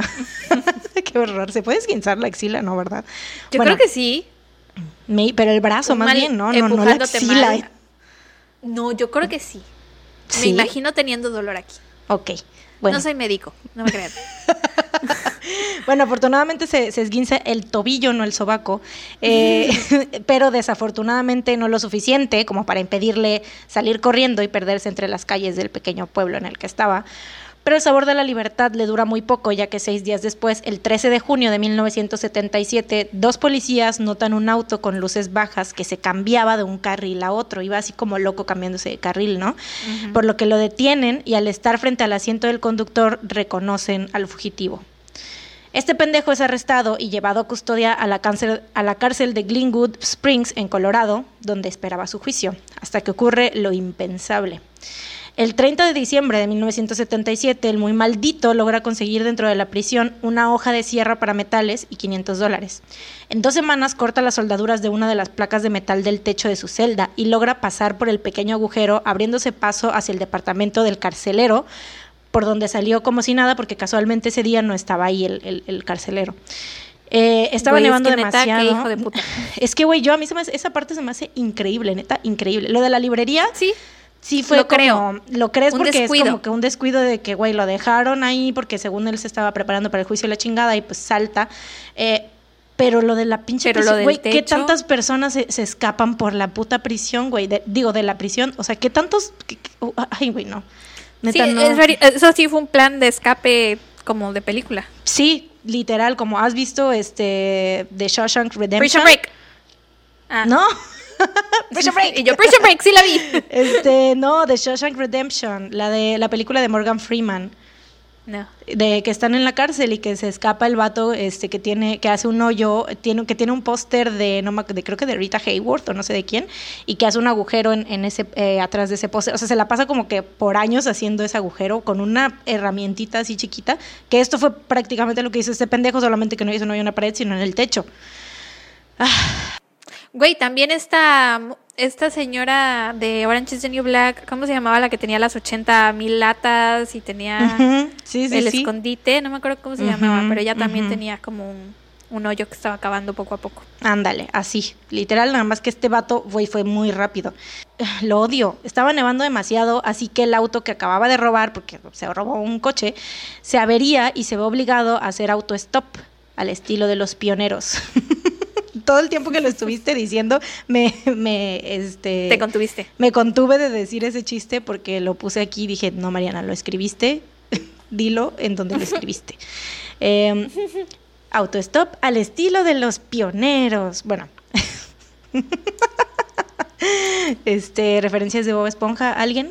Eh, en medio de la tormenta de nieve, un conductor se detiene y le da el ride a Bell, Colorado. Como dijimos, era muy, muy, muy normal, pues, el, este pedo del autostop, ¿no? Sí. Eh, en Vail, Colorado, toma un autobús a Denver y de ahí agarra un vuelo a Chicago. Las supereficientes autoridades no notaron que este pendejo se había escapado hasta la tarde del día siguiente y para ese momento pues el vato ya estaba en Chicago. Porque aparte, obviamente escogió el- las épocas en las que pues, todos están distraídos, era 30 de diciembre, o sea, todos ya era fin de año, Sí. todo el mundo estaba como más preocupado por pues, las festividades de fin de año, etcétera. Ahí en Chicago Pues toma claro un que lo tren. Toma un tren a Ann Arbor, Michigan, donde roba un auto y maneja lo suficientemente bien, porque ya nos dimos cuenta que el vato manejaba como estúpido, eh, para que maneja lo suficientemente bien como para que no lo arresten esta vez y después lo abandona en Atlanta, Georgia, donde aborda un autobús a Tallahassee, Florida, bueno, Florida, Florida, a Tallahassee, Florida, llegando el, sí, sí, sí, llegando el 8 de enero de 1978. El campus de la Universidad Estatal de Florida en Tallahassee era un lugar muy seguro. No era inusual ver a estudiantes caminando en plena madrugada por el campus, como la otra universidad que tú habías dicho, ¿no? Sí. Ya que pues todos se sentían muy seguros ahí y no se imaginaban que algo malo fuera a pasarles. Dentro de este campus estaba la casa de hermandad de las Chi Omega. En la madrugada del 15 de enero de 1978, aproximadamente a las 3 de la mañana, la residente de Chi Omega, Nita Neary, llega a casa después de una cita y entra por la puerta trasera. Camina hacia el pasillo frontal donde estaban las escaleras, pero se para en seco al escuchar que alguien está bajando las escaleras corriendo. Se acerca al pasillo y ve a un hombre parado en la puerta principal. El hombre sostenía un palo en su mano derecha y tenía la mano izquierda en la perilla de la puerta. Nita puede ver por varios segundos el perfil de esta persona antes de que se apresurara a salir de la casa. En cuanto el hombre se va, Nita corre al segundo piso y despierta a su compañera de cuarto contándole lo que acababa de ver. Nita y su compañera le cuentan lo que había pasado a la directora de la casa, la house mother, lo que decíamos hace rato, porque era igual, o sea, el, el mismo tipo de las de ahorita del caso de los casos que contó Sara, Sí. eh, lo mismo. Eh, y mientras discuten si debían o no reportar el incidente con la policía, porque dicen, güey, pues yo me imagino que pensaron igual era el novio de alguna de las chavas, ¿no? O algo así. Porque, pues, o alguno de los otros estudiantes, no sé, pensaron, Sí, siempre quieres pensar lo mejor. Bueno, discuten si debían o no llamar al eh, reportar esto con la policía. De repente ven a su compañera Karen Chandler salir de su cuarto. Karen había ido a su casa a cenar con su familia. Regresó antes de las 12 de la mañana para trabajar en un proyecto y se fue a dormir poco después. Cuando sale a ver a sus compañeras, Karen estaba cubierta de sangre y deliraba. Le habían roto los dientes y tenía fracturas en su mandíbula y cráneo. También tenía cortes en el cuerpo y un dedo de la mano completamente aplastado. Sus compañeras llaman inmediatamente a la ambulancia y a la policía. No pasó mucho tiempo para que se dieran cuenta que Karen no había sido la única compañera atacada esa madrugada. Kathy Kleiner, otra miembro de Chi Omega, había ido a una boda con su prometido y después a cenar con unos amigos. Igual que su compañera de cuarto, Karen Chandler, Kathy estaba en la cama a las 12 de la mañana. Después de que Karen apareciera herida, las compañeras entran al cuarto de Kathy y la encuentran sentada en la cama, sosteniéndose la cabeza, tratando de parar toda la sangre que le estaba brotando.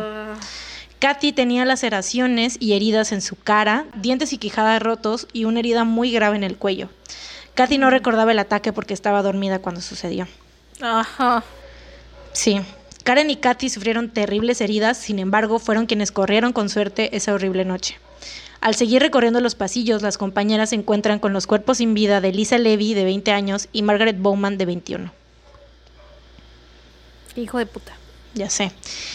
Lisa había trabajado todo el día y alrededor de las 10 pm fue a una disco del campus con una compañera. Solo estuvieron ahí como por media hora porque pues Lisa estaba muy cansada de que había estado trabajando todo el día y se fue a su casa a dormir.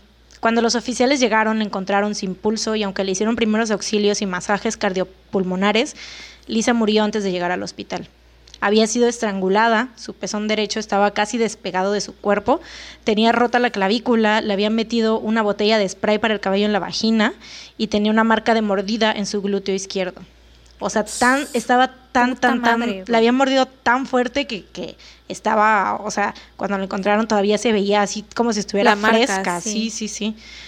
Margaret Bowman había ido a una cita a las nueve y media de la noche, llegó a la casa Calle Omega y se puso a platicar con su compañera Melanie Nelson sobre la cita que acababa de tener. Estuvieron tirando el chisme un rato hasta que Margaret se fue a dormir a su cuarto alrededor de las dos y media de la mañana. Cuando sus compañeros la encontraron, Margaret estaba acostada boca abajo en su cama con el cráneo completamente destrozado. La habían ahorcado con una media de nylon tan fuerte que la media estaba prácticamente deshecha, o sea. Su cráneo había sido destrozado también de tal manera que era imposible distinguir las heridas. Esa misma noche, mientras los residentes de Cayo Omega lloraban la muerte de sus compañeras y la policía tomaba los testimonios y buscaba evidencias, otro ataque estaba sucediendo. A tan solo unas cuadras de la residencia universitaria, a las 4 de la mañana, los habitantes de un departamento duplex de la calle Dunwoody o Don Woody, no sé, Don- es que sentí como que si dijera Don Woody, como decir este el ¿Don Woody? Don Woody Harrelson, no sé. es que es con U, pero yo supongo que se dice Don Woody, no sé, bueno, eso. Eh, escucharon ruidos viniendo del departamento de al lado. Llaman a quien habitaba el departamento, su vecina Cheryl Thomas, pero no respondía, así que llamaron a la policía. Esa noche, Cheryl había salido a una cita y regresó a su casa alrededor, alrededor de la una y media de la mañana.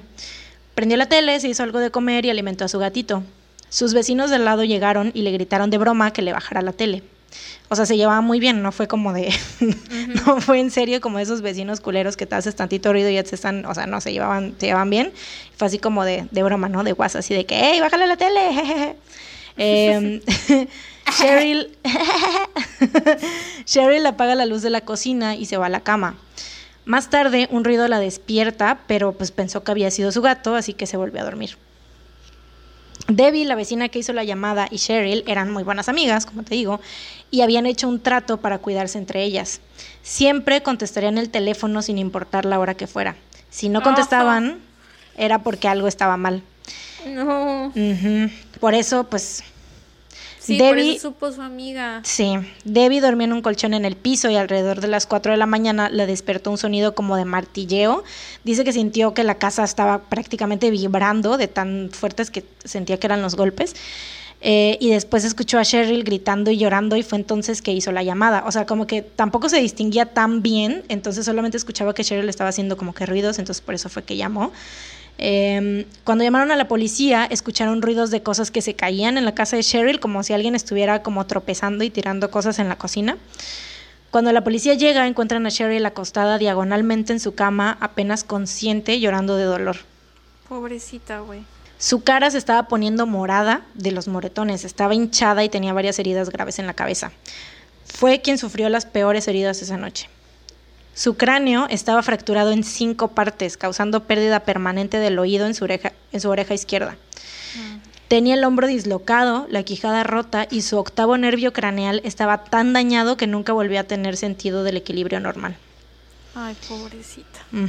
Nita Neary, la compañera de la casa Kai Omega que había visto al intruso, coopera con la policía dándole su testimonio e incluso se somete a sesiones de hipnotismo para recordar más detalles de, de lo que había pasado esa noche, de la, o sea, como más detalles del atacante, más bien, o sea, de su rostro, ¿no? Le dan una pila de fotografías de varios sospechosos y Nita, sin dudarlo un segundo, elige una de ellas. El 9 de febrero de 1978 fue un día lluvioso y fresco en Lake City, Florida.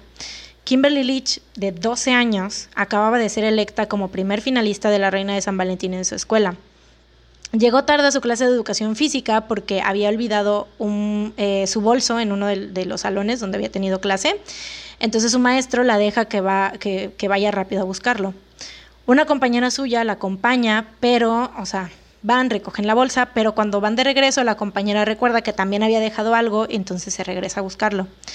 Esta compañera de Kimberly recuerda haberla visto yéndose con un hombre, pero como vio, no vio nada como extremadamente raro, pensó que era su papá o algún familiar que había ido por ella.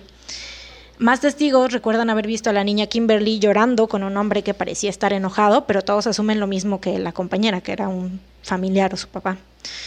No fue sino hasta más tarde que se supo que Kimberly había sido secuestrada, cuando la escuela llamó a sus padres para preguntar por qué no había asistido al resto de sus clases y pues ellos le dicen que no estaba en su casa y que no sabían nada de ella.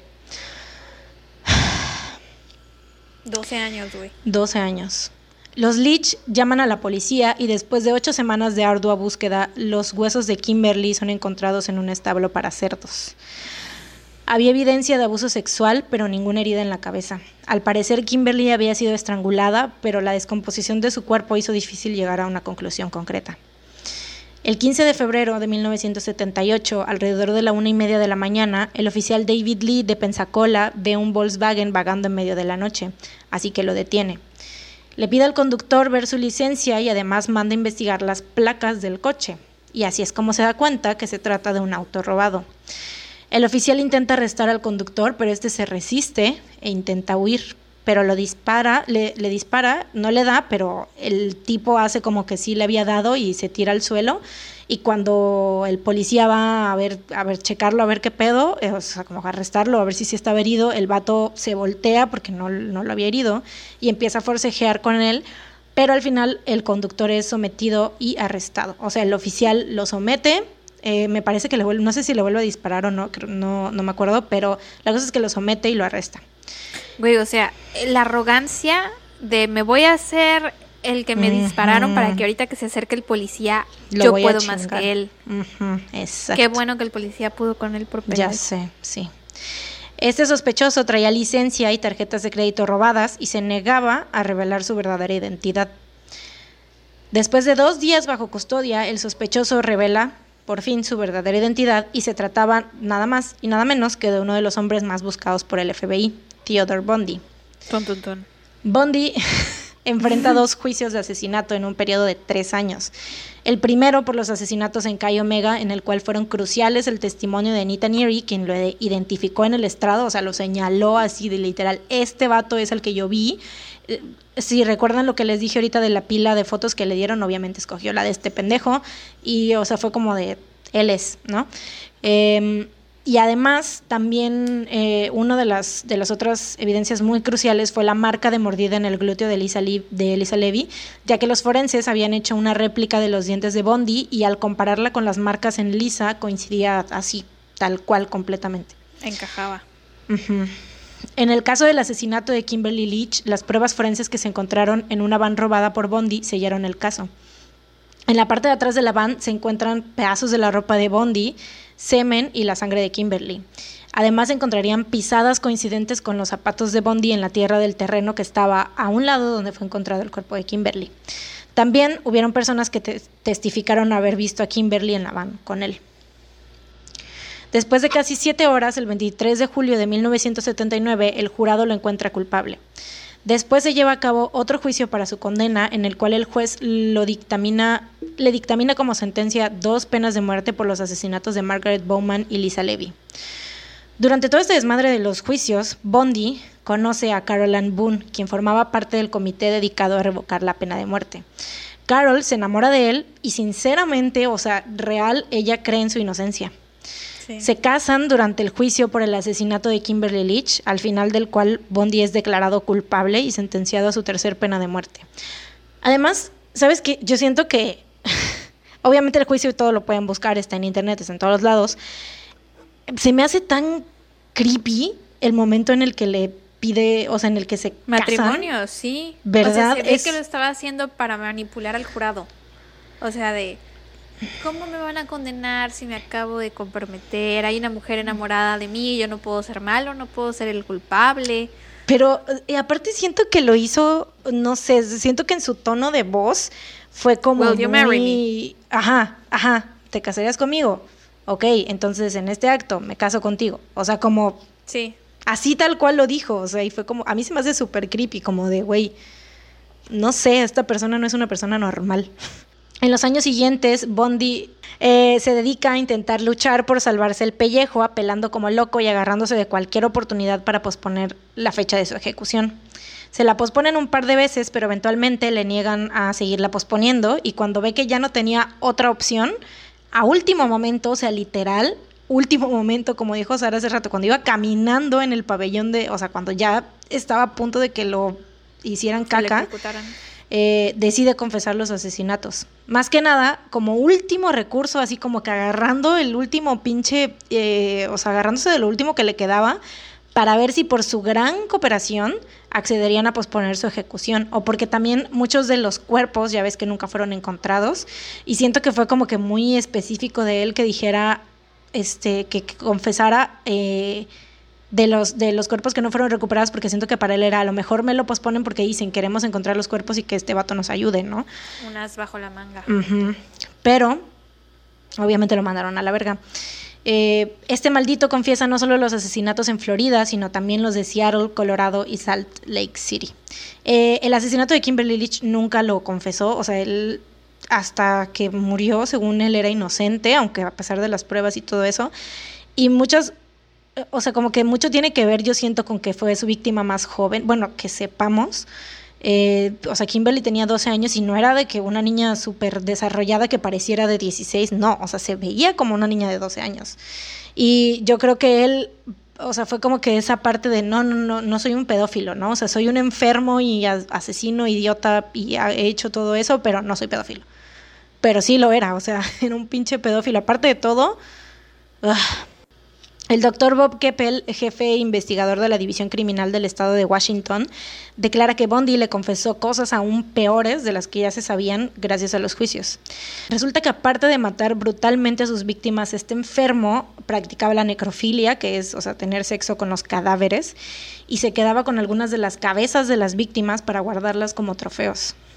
El doctor Keppel dice que este comportamiento solo se puede describir como necrofilia compulsiva y extrema perversión, y llega a la conclusión de que el número de víctimas reales podría llegar hasta las tres cifras. Pero este es un dato que solo Bondi sabía y se terminaría quemando junto con su asqueroso ser el 24 de enero de 1989, cuando muere electrocutado en la silla eléctrica. Y pues eso es todo. De mi parte, mm, no quise poner como mucho detalle de- del juicio porque siento que, o sea, es que hay muchísimo, desde lo que más hay, eh, este, ¿cómo se llama? Eh, ma- material, Contenido. sí, información, sí, sí, exacto. el juicio literal está en YouTube, lo pueden buscar. Sí. Está el video del sí, juicio, es como cual. una película, o sea, ya... y hay, hay, una, hay una serie que se llama Las cintas de Ted Bundy, está en Netflix. Esas se las recomendamos mucho y digo recomendamos porque sé que Sara, yo, Sara la vio y sé que le gusta. Es serie documental, ¿no? bueno, ajá, serie documental. Y este, ahí es donde más pasan todo el juicio y todas las cosas y ahí es esa, este, si quieren realmente ver, porque no es lo mismo contárselos a que lo vean, como, o sea, su actitud y su pinche arrogancia y su puto asqueroso ser ahí siendo, diciendo mentiras y... Blah. Güey, porque hasta literal sus últimos momentos se aferró a esa máscara de soy inocente, yo no maté a estas mujeres. O sea. Carol Boone se casó con él y tuvo una hija con él y se enamoró de él porque creía que era inocente. que era inocente. Y Ah, él le mentía en la jeta, le Sí. mentía en la jeta. Y de hecho ella, o sea, porque ella estaba igual que, que, que Liz cuando Liz. Liz. anduvo con él. Y de hecho hay una parte, o sea, en un, en un momento ya, poco antes, cuando ya, era, cuando ya no le aplazaron lo de su ejecución, cuando ya estaba a días, le llamó a Carol y le, le dijo que sí, que, que estaba pensando en confesar. Así, pero así como si nada se lo dijo. Como o sea, si él supiera que, como él dando por sentado que, Que ella obviamente sabía. Carol sabe que es culpable, ajá, ¿no? Ajá, o sea. ah, y así como si nada le dijo, oye, es que creo que pues sí voy a confesar porque ya no me la están, ya no me quieren aplazarla. Y obviamente Carol se quedó así de qué Sí, verga, o, sea, me estás diciendo que sí lo hiciste, o sea, qué Todo su chingados. mundo se derrumbó. Qué chingados tuve un hijo con un puto asesino y estoy en una relación con un pinche asesino psicópata, porque obviamente sí, o sea, Carol, ella pensaba que era inocente. Y lo defendió momento- públicamente, o sea, lo defendía Sí, a capa y espada. Ella creía Sí, que ella era inocente. testificó, de hecho, o sea, eh, cuando se casó con ella fue porque estaba como testigo por parte de, de él, obviamente, de la defensa, este, y testificó que ella creía que era un buen hombre y que, ah, eh, o sea, que ella veía todas las, las este, evidencias y que no creía, o sea, porque era pues, su esposa, bueno, se casó con él en ese momento, que fue más que nada, o sea, el, el, el llevarla al estrado fue para hacer su teatrito ese del matrimonio y ya. Pero pues sí, Sí. Carol le creía y al final pues así fue, o sea, fue como otra de las... Pues yo siento que Li- Liz y, y Carol son también fueron víctimas de cierto modo. Por porque, supuesto. Pues, o sea, ¿Cómo, ¿Cómo vives, güey? ¿Cómo Sí. vives sabiendo que, caíste que compartiste y que te enamoraste tantos de un momentos y pinche- que te Exacto, sí. ¿Cómo, ¿Cómo lo procesa tu cerebro, güey? No mames. Y todavía días antes de su ejecución, el vato seguía contactando a Liz. Cuando se supone que estaba casado y enamorado de Carol, ¿no? Incluso le hizo, le hizo una carta que, que Molly, la hija de Liz, fue la que, la que recibió esa carta, por- bueno, la que abrió el correo casualmente cuando estaba, cuando llegó esa carta, y la quemó porque dijo, no, mi mamá, no quiero que mi mamá vea esto, no quiero que, que tal que otra vez la engancha, porque Liz Y ni siquiera el- la leyó. No, No la leyó. no, no, sí la leyó, ¿no? No, no la leyó. Vio que ve- vio que la carta era de la cárcel, venía de la cárcel. Dijo, ¿quién más va a estar escribiendo cartas de la cárcel? Y la quemó sin leerla. Yo creo que tampoco ella quería saber qué tenía que decir Ted. Según yo sí la leyó, porque me acuerdo que en el documental este de Falling for a Killer creo que dice un par de las cosas que decía la carta, creo. Pero no sé, bueno, no me crean mucho, ten- tienen que ver el documental este que les decimos de Falling for a. Killer, está buenísimo, está Creo en que Amazon Prime. lo recomendé en los primeros En los en episodios del podcast.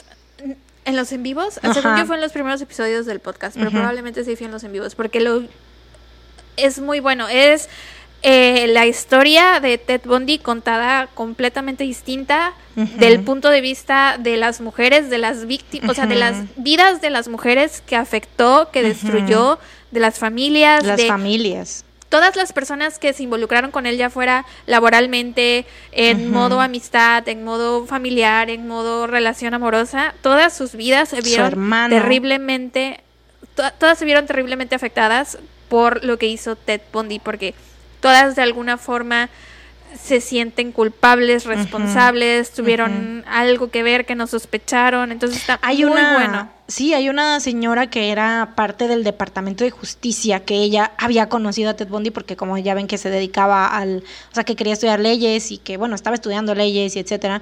Y esta señora este, lo conoció y era como que su, no sé si su pupilo, alumno, qué sé yo, ¿no? Como algo así, creo que estaba haciendo prácticas con ella o no sé. Eh, la cosa es que lo conoció y ella incluso, o sea, antes en todo el proceso cuando pasó lo de, de que se dio su nombre, cuando salió, cuando los Después de lo del lago Samamish, que ya se dio un retrato hablado y todo esto, ella dijo, güey, pues se llama Ted, ah, yo conozco un Ted, pero no puede ser el mismo, porque... El único este Ted que es conozco. Sí, y este... Y al final dándose cuenta que sí había sido él y decir, güey, ¿cómo no pude? O sea, no, o sea, ta- sí, cañón. Y todo, igual también de las, de la mujer que fue, que estuvo, fue parte de su defensa en, en cierto punto. O sea, todos esos testimonios. O sea, está neta muy, muy, muy bueno. Les recomendamos muchísimo este, ese documental. Eh, Sí, y más porque puedes ver cómo siguen cargando con eso, cómo ujú. pasó hace tantos, tantos años. años. O sea, estamos hablando de los hablar- 70 fue hace 50 años este pedo casi. Sí, y hablar del tema todavía les rompe el corazón, las hace llorar, eh, todavía cargan con eso en la conciencia, les duele. Y Liz, Está de hecho, dice que es como que lo último que ella va a hacer, como que en lo último en lo que ella se va a involucrar que tenga que ver con este pendejo. O sea, porque sentía que la historia se tenía que contar de esa manera, ¿no? Pero dice así de que hasta aquí yo ya estoy hasta la madre de este güey, estoy ya. O porque obviamente, güey, ¿cómo vives con eso, no? Y Molly, que de hecho, pues es la. eh, La hija. la hija de, de, de Liz, también da. O sea, dice, ¿no? Cuenta todo cómo fue para ella, o sea, lo duro que también que fue como de niña vivir toda esa situación y ver todo lo que sucedió y así. Y, y- sí, o sea, este vato neta. Por eso, ya, o sea, ahora ven por qué lo odiamos. Y es que aparte, güey, si el tipo, o sea, sabiendo lo que sabemos de él, que era un pinche narcisista, ególatra, que se las daba de yo todas las sé, súper arrogante, si él pudiera ver la cantidad de contenido que se ha hecho sobre él, la cantidad de películas, documentales, libros, todas las cosas que se han inspirado en las horribles atrocidades que cometió, güey, estaría le encantaría. mama- mamadísimo, se estaría. se, se jalaría el pito en viendo, viendo todo eso. Claro, Sí. claro, claro. Y por eso también a nosotros nos caga que no cuenten eh, lo suficiente este lado de la historia, o sea, el lado de las víctimas, el lado que, que- que cuentan en el, en el documental que les decimos de Falling for a Killer, porque eso, o sea, nosotros sentimos que eso es lo que se debería de hablar. Si se llega a hablar de ese pendejo, que se hable de esto, no de, de Sobre cómo todo hizo, porque no ya de se su- habló mucho de él. Sí, o sea, es que ha sido demasiado. Y es que por lo mismo de que es esta como figura enigmática que dicen. em, porque con el, eh, todo lo mediático que fue el juicio se alimenta esa parte de que ay es que era encantador es que era no sé qué y que como que eh, justifican entre comillas o se trata como de justificar el por qué la gente no creía que él había hecho esas cosas Ah, y realmente es como de güey no o sea no le dan el suficiente peso a las a las atrocidades que cometió Sí, a las vidas que destruyó, porque fueron familias. O sea, Claro. sí, mataba a las muchachas, mató a muchas mujeres, pero imagínense todas esas familias que sus vidas cambiaron para siempre solo porque a él se le hinchó el huevo, güey.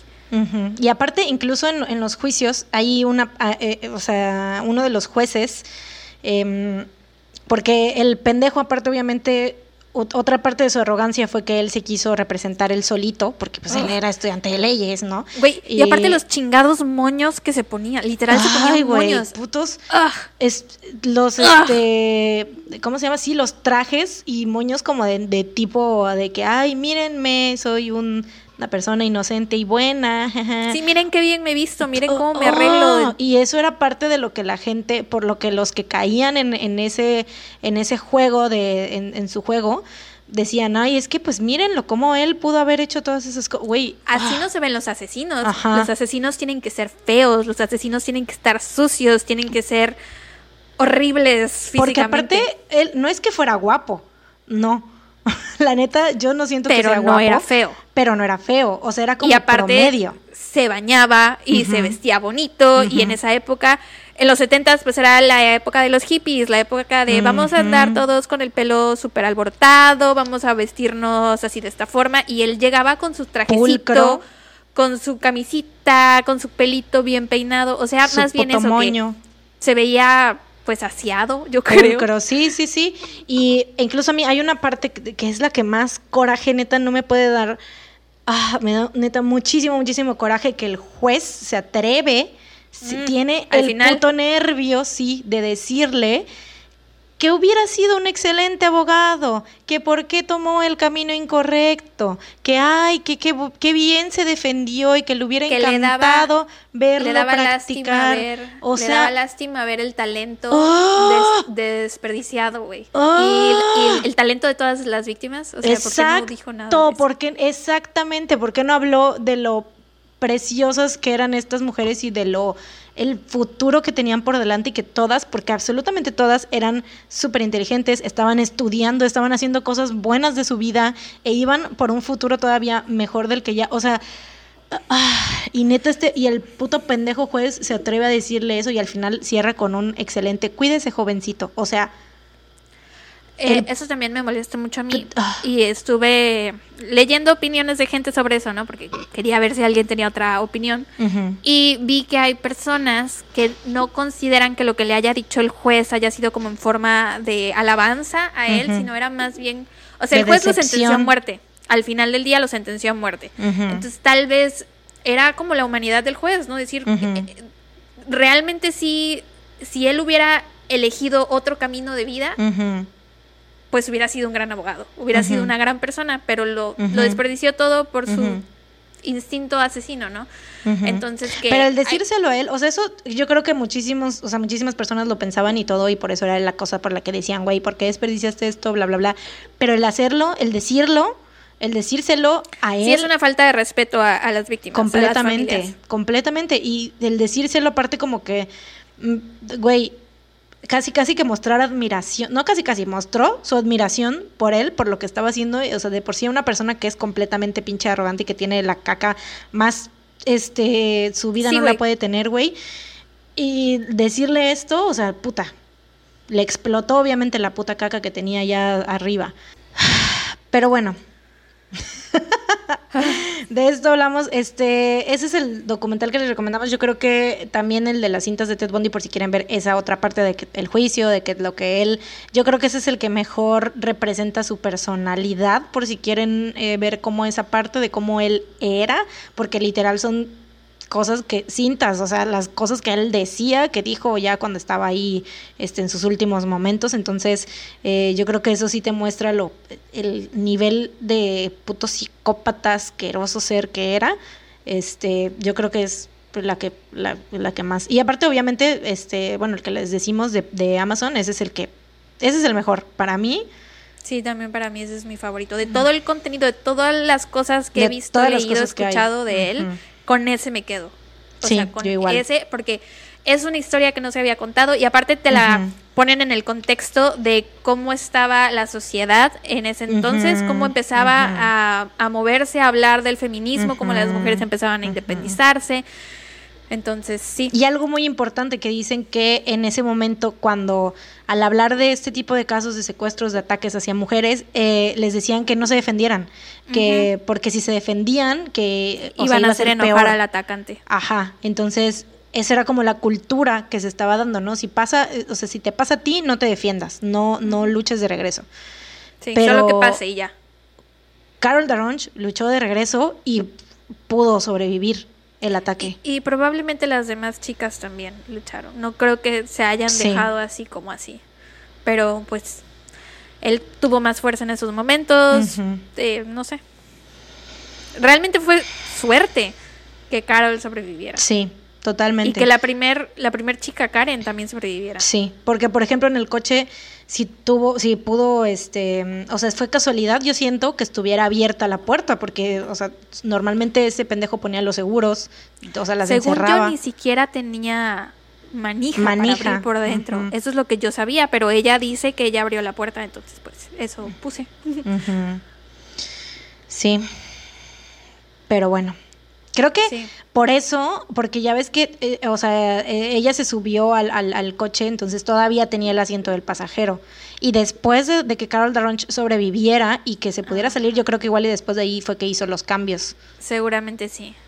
De que quitara el asiento del pasajero, de que pues quitara las, las manijas y etcétera. Ah, pero bueno, mis fuentes, les digo, fueron Morderpedia, eh, un artículo de Jill Sederstrom en oxygen.com sobre el primer arresto de Ted Bundy, eh, un artículo de Jeka Todd, Gwen Gowen y Jolie Francis en ABC News sobre los asesinatos de Kai Omega en Florida. Y pues el documental, Falling for a Killer, que me lo eché creo que como en dos días, no sé, porque no lo había visto. Aparte, Sara me lo había recomendado muchísimo y yo no lo había podido ver, no había tenido el tiempo, pero ahorita que obviamente hablamos de este pendejo, obviamente. Sí, I had to. Entonces, Son solo cinco episodios de como 50 minutos más o menos. De verdad, si no tienen Prime, pongan el periodo de prueba y véanlo porque vale muchísimo, muchísimo la pena. Hablaríamos de, de, de, la película de Zac Efron, pero no queremos, bueno, por lo menos yo no me quiero poner a discutir otra vez.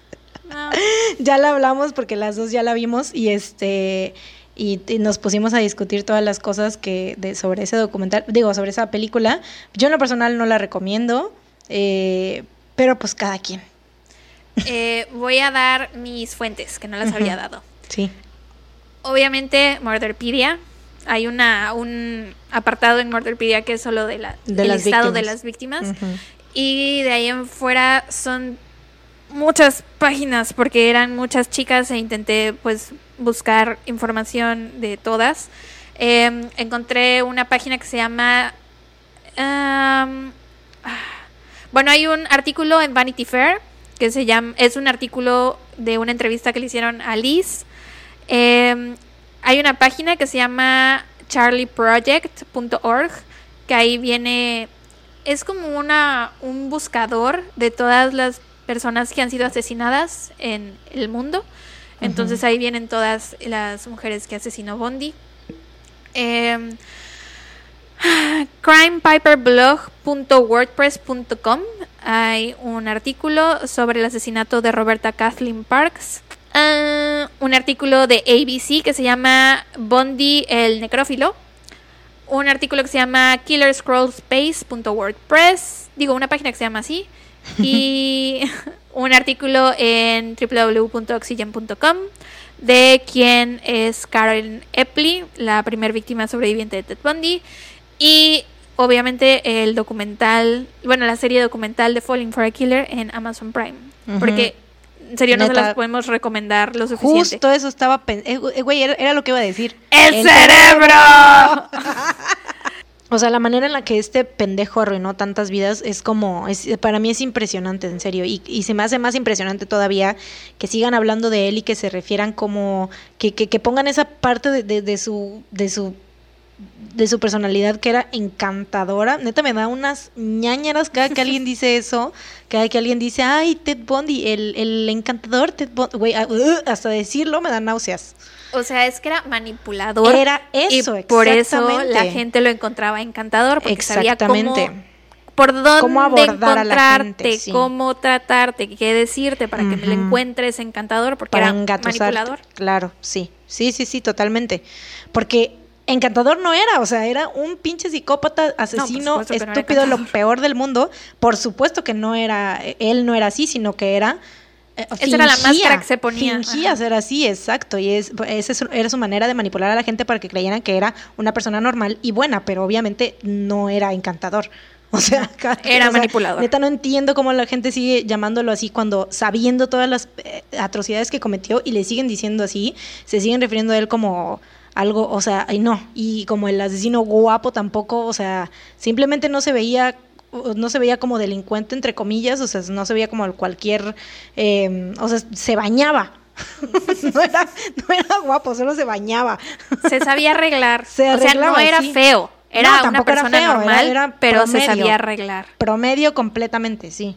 Y súmale que era manipulador y que sabía cómo engatusarte, qué decirte, pues obviamente que la gente lo veía guapo. Sí, o sea, dos mujeres se enamoraron completamente de él en el tiempo en el que estuvo haciendo, bueno, Liz en el tiempo en el que estuvo haciendo todas esas atrocidades y Carol en el tiempo en el que fue juzgado por ellas, o sea, las Creo dos que es más impresionante la de Carol. Sí.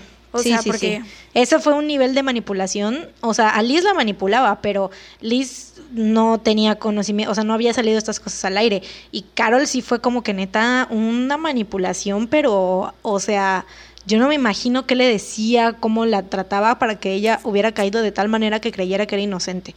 Y, y, fue como, porque ella genuinamente lo creía, porque les, les digo, cuando él le habló y le dijo, creo que voy a confesar, ahí ella cortó todo lazo con él y dijo, güey, porque no era de que ella supiera, obviamente, ¿no? Y no era de que voy a andar este voluntariamente con un asesino, porque hay personas que sí hacen las eso. morras que ahorita dicen, ay, te Exacto, sabiendo, lo sabiendo que, es culpable. Carol decía, ay, Ted Bundy, lo están acusando injustamente, él es inocente. Sí, porque hay muchas personas, muchas viejas locas que sí se enamoran de, de, psicópatas sabiendo que son psicópatas, ¿no? Pero este no fue el caso de Carol. Muchos también lo ven así, o sea, como que de que, ay, estaba loca y se enamoró de él sabiendo que estaba loco. No, o sea, Carol realmente creía en su inocencia. Sí. Ah, pero bueno. dato feliz, ¿tienes dato de recomendación feliz? Tengo una recomendación.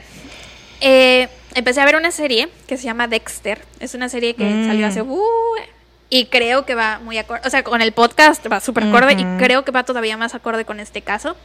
Dexter es un asesino serial, pero mata solo a personas que han matado a otras personas. O sea, como es... Como tipo vengador. Ajá, así él raro. lo llama sacando la basura, limpiando la ciudad o algo así. Ujú. Y apenas voy en la segunda temporada, voy en el sexto capítulo más o menos. Aparte él es investigador, ¿no? Ajá, trabaja en la policía. Eh, es especialista en manchas de sangre. Como, el- Entonces- como en el departamento forense trabaja, ¿no? Sí. Y hasta donde voy, he encontrado muchas como similitudes con Ted Bundy porque tiene su novia formal, la novia tiene hijos, Mm. él trata súper bien a los hijos, la novia ni por aquí se le pasa que este vato Ujú. anda matando gente y no lo voy a buscar todavía porque me voy a esperar a terminar la serie, me da mucho miedo que me spoilearme, pero cuando termine de ver la serie voy a buscar en internet si hay alguien más que encuentra similitudes entre Ted Bundy y la serie Dexter o si es mi cerebro que siempre intenta buscar similitudes en todo porque quiere que todo sea temático. Entonces, es- sí, esa es mi recomendación. Se lo- o sea, está bastante buena, apenas voy a la segunda temporada. Lo único que sé de Dexter, de su final, o sea, de cómo termina, es que tiene un horrible final. Dicen que tiene el peor final de todas las series del mundo. ¿No es decepcionante? Eh, dicen que es súper decepcionante. Pero también por eso tengo tantas ganas de saber en qué chingados termina. O sea, sí, de verdad puede ser peor que el final de Game of Thrones. Puede ser peor que el final de How, I Met Your Mother. Lo dudo. Entonces estoy muy emocionada por saber qué chingados, cómo termina. Y sí, esa es mi recomendación. Está en Prime, por cierto, si la quieren ver. Eh, todas Creo mis que ya, ya nos, ten- nos tiene que, que patrocinar Amazon, güey. Siempre estamos recomendando cosas de Amazon Prime y diciendo Sí. que. Es que es muy O buena, sea, es mejor plataforma que... Para mí es muy muy superior a Netflix, güey. O sea, están todas las, este, está todo mal como el de medio, güey. Está The X-Files, está Sons of Anarchy. No mames, o sea, y cada vez tienen mejor catálogo. Y cada vez crean mejor contenido original. Sí, ves que te dije que le puse Prime a mis papás en su tele, ¿no? Y les puse como en lista de, de ver las películas y las series que yo sabía que les iban a gustar. Bueno, el otro día era como esta hora, son las 12, por cierto, de la noche ahorita que estamos terminando de grabar. Como esta hora, güey, me llega un correo a mi celular de Amazon diciendo que se, bueno, de mi banco más bien, diciendo que se autorizó una compra por 50 pesos y un correo de Amazon diciendo que había yo comprado la película de Batman contra Superman. y yo así de qué verga, yo no compré esto. Y entonces le llamé a mi papá y le dije, papi, ¿estás viendo Batman contra Superman? Y me dijo, sí, ¿por qué? Y yo, pa, esa no estaba gratis, me la acaban de cobrar a mi tarjeta. Entonces ya al día siguiente bajé a explicarle cómo funciona, cuál, o sea, cómo saber qué cosas sí están gratis, cuáles sí puede ver y cuáles no. O sea, porque aparte no le gustó Batman contra Superman. Bueno, a mí se me hace una película muy mala y a él tampoco ¿Qué? le gustó. Ay, a mí me No me encanta. gusta Batman a contra mí Superman. me encanta, me encanta, me encanta, me encanta. Soy fan. Eh, pues sí, mi recomendación feliz en este momento es entre dato y recomendación feliz. Yo creo que ya, tú, ya, ya lo sabes, ya sabes qué voy a decir. El video de Twitter. Sí, el video del, del señor, de- el video de TikTok. Yo, la neta, me bajé Te has TikTok, güey. resistido a TikTok. ¡Ah, ya lo bajaste! Solamente ¡Bravo! sigo a ese señor. Solo sigo a ese señor, no voy a ver videos, solamente quiero. Me llegó notificación hoy de que había subido un video y lo vi. Solamente para eso lo abrí, para ver sus videos. Es un señor cholo, por si este, este ustedes lo han visto por ahí, no sé. Un Yo señor creo que como- sí, porque se volvió súper viral. súper, súper mega viral a- entre antier y ayer. Eh, lo subió antier, me parece. Vier- antier, estoy hablando de viernes, estamos en el pasado, recuerden. Hoy es domingo, ajá. Este, para ustedes va a ser miércoles, ¿no? Bueno, martes Sí. para los Patreons, miércoles para todas las demás plataformas. Este, sí, un señor que está patinando en la autopista tomando mientras toma jugo de arándanos y escucha Fleetwood Mac, o sea, Güey, güey. aparte, qué valor de andar en patineta así en la autopista. Sí, ya sé, lo mismo pensé, dije, güey, o sea, eso es tener confianza y no mamadas, o sea, de que patinas bien, porque aparte sí, Sí. se va fijando, se va sí, sí, fijando y voltea va y ya cuando ve que no viene nada es cuando cuando se suelta canta- y empieza a aparte cantar. canta, o sea, y es, es la mejor canción de Fleetwood Mac, que es Dreams, obviamente, la más chida de todas. Toma su Y- juguito de arándanos. Sí, toma su trago de su jugo de arándano, que a mí me encanta el jugo de arándano. Es como que dije, güey, este señor y yo tenemos los mismos gustos. Steven Hicks, jugo de arándano. La similitud descontinúa. Sí, y dije, güey, neta quiero ser su amiga. O sea, imagínense que bajé TikTok nada más para ver sus videos, güey. O sea, es, a, ese nivel de, fanatismo llegué con este señor. Pero sí, síganlo, se llama, si tienen TikTok, eh, también está en Instagram, de hecho. Este es 420 Dogface, no sé qué, porque aparte es bien, bien marihuano el vato. Por eso ando tan relajado todo el tiempo, ¿no? Pero este, sí, esa es mi recomendación, dato feliz. pues eso es, eso es todo, amigos. Eh, eso es todo, eso es todo, eso es todo, amigos. Esperamos que em, pues les haya gustado cómo abordamos el tema. Esperamos que hayan, eh, obviamente no disfrutado, porque nunca se disfruta de escuchar este tipo de historias tan feas, pero pues que em, no sé, que hayan que les haya gustado cómo abordamos el tema. Em, cuéntenos qué, les pareció escuchar este, este lado de, de, esta historia que se ha contado tantas veces, pero pues este, este lado que nunca... Bueno, no nunca, pero que muy pocas veces, ajá, que es muy es un es un lado de la historia que muy pocas veces se ve.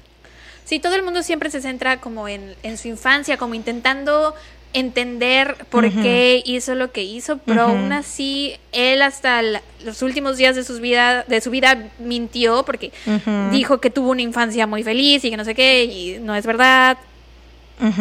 Entonces, no, no hay forma pero igual, de o sea, igual no hay eh, ningún evento traumático ni nada así como relevante en su vida que hayas dicho, güey, o sea, no, es muy diferente a la infancia de muchas otras personas de sus tiempos. Entonces, pues vaya. Yo sí encuentro un poco traumático que haya crecido creyendo que su mamá era su hermana y que ah, tal vez su papá era su, o sea, que tal vez eh, su papá era el papá de su mamá. Pero yo no creo que eso haya influido en todas las cosas que hizo. O sea, y así como tampoco creo que Em, el hecho de que de este de lo de la chica que lo cortó haya sido el hecho por el que haya escogido a todas las víctimas de, ese tipo, sino que ese era su tipo. O sea, eh, no sé, o sea, creo que pudo haber tenido cualquier otro tipo de infancia, ya sea más traumática o más normal, o entre comillas, o, o sea, no sé. O sea, pudo haber tenido cualquier tipo de infancia y aún así hubiese hecho lo que hizo. No sé, yo creo que sí tuvo que ver. Yo creo que, como lo hemos dicho antes, todos nacemos como con una programación y hay algunos que cierto tipo de cosas como que les dispara algo en la cabeza y los lleva al límite a hacer esas cosas. Y hay otros que esas mismas cosas, esas mismas situaciones, no les provoca nada. O sea, es como de, ok, sí me pasó esto, pero puedo ser un humano, un ser humano funcional, una persona de bien, y hay otras personas que no. ¿Ustedes qué piensan? Déjennos saber en nuestra foto en Instagram. Coméntenos, este, sí, qué les pareció. Y este, mm, sí, te digo, yo siento que pudo haber tenido cualquier tipo de infancia y, iba a ser lo mismo. O sea, iba, iba a suceder, iba a ser las cosas que hizo de todos modos.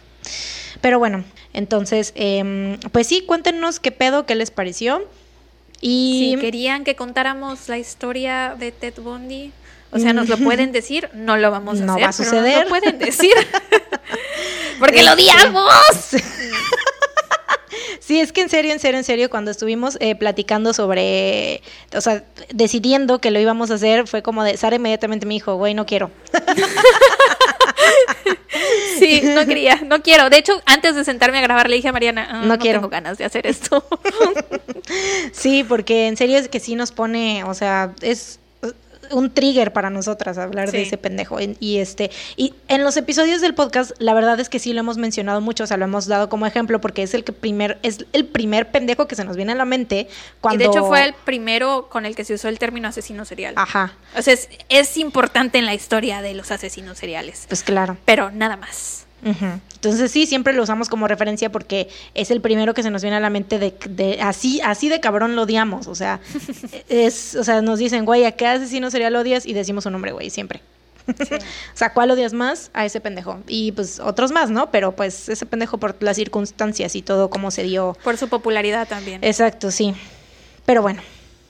Anyways, es la tercera vez que decimos que esto ha sido todo por el episodio de hoy. Esperamos que les haya gustado. Así es, ahora sí. Em, pues sí, nos vemos la próxima semana con un episodio nuevo. Mientras tanto, cuídense.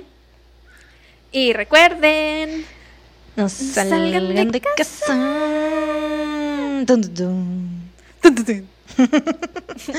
Bye. Bye.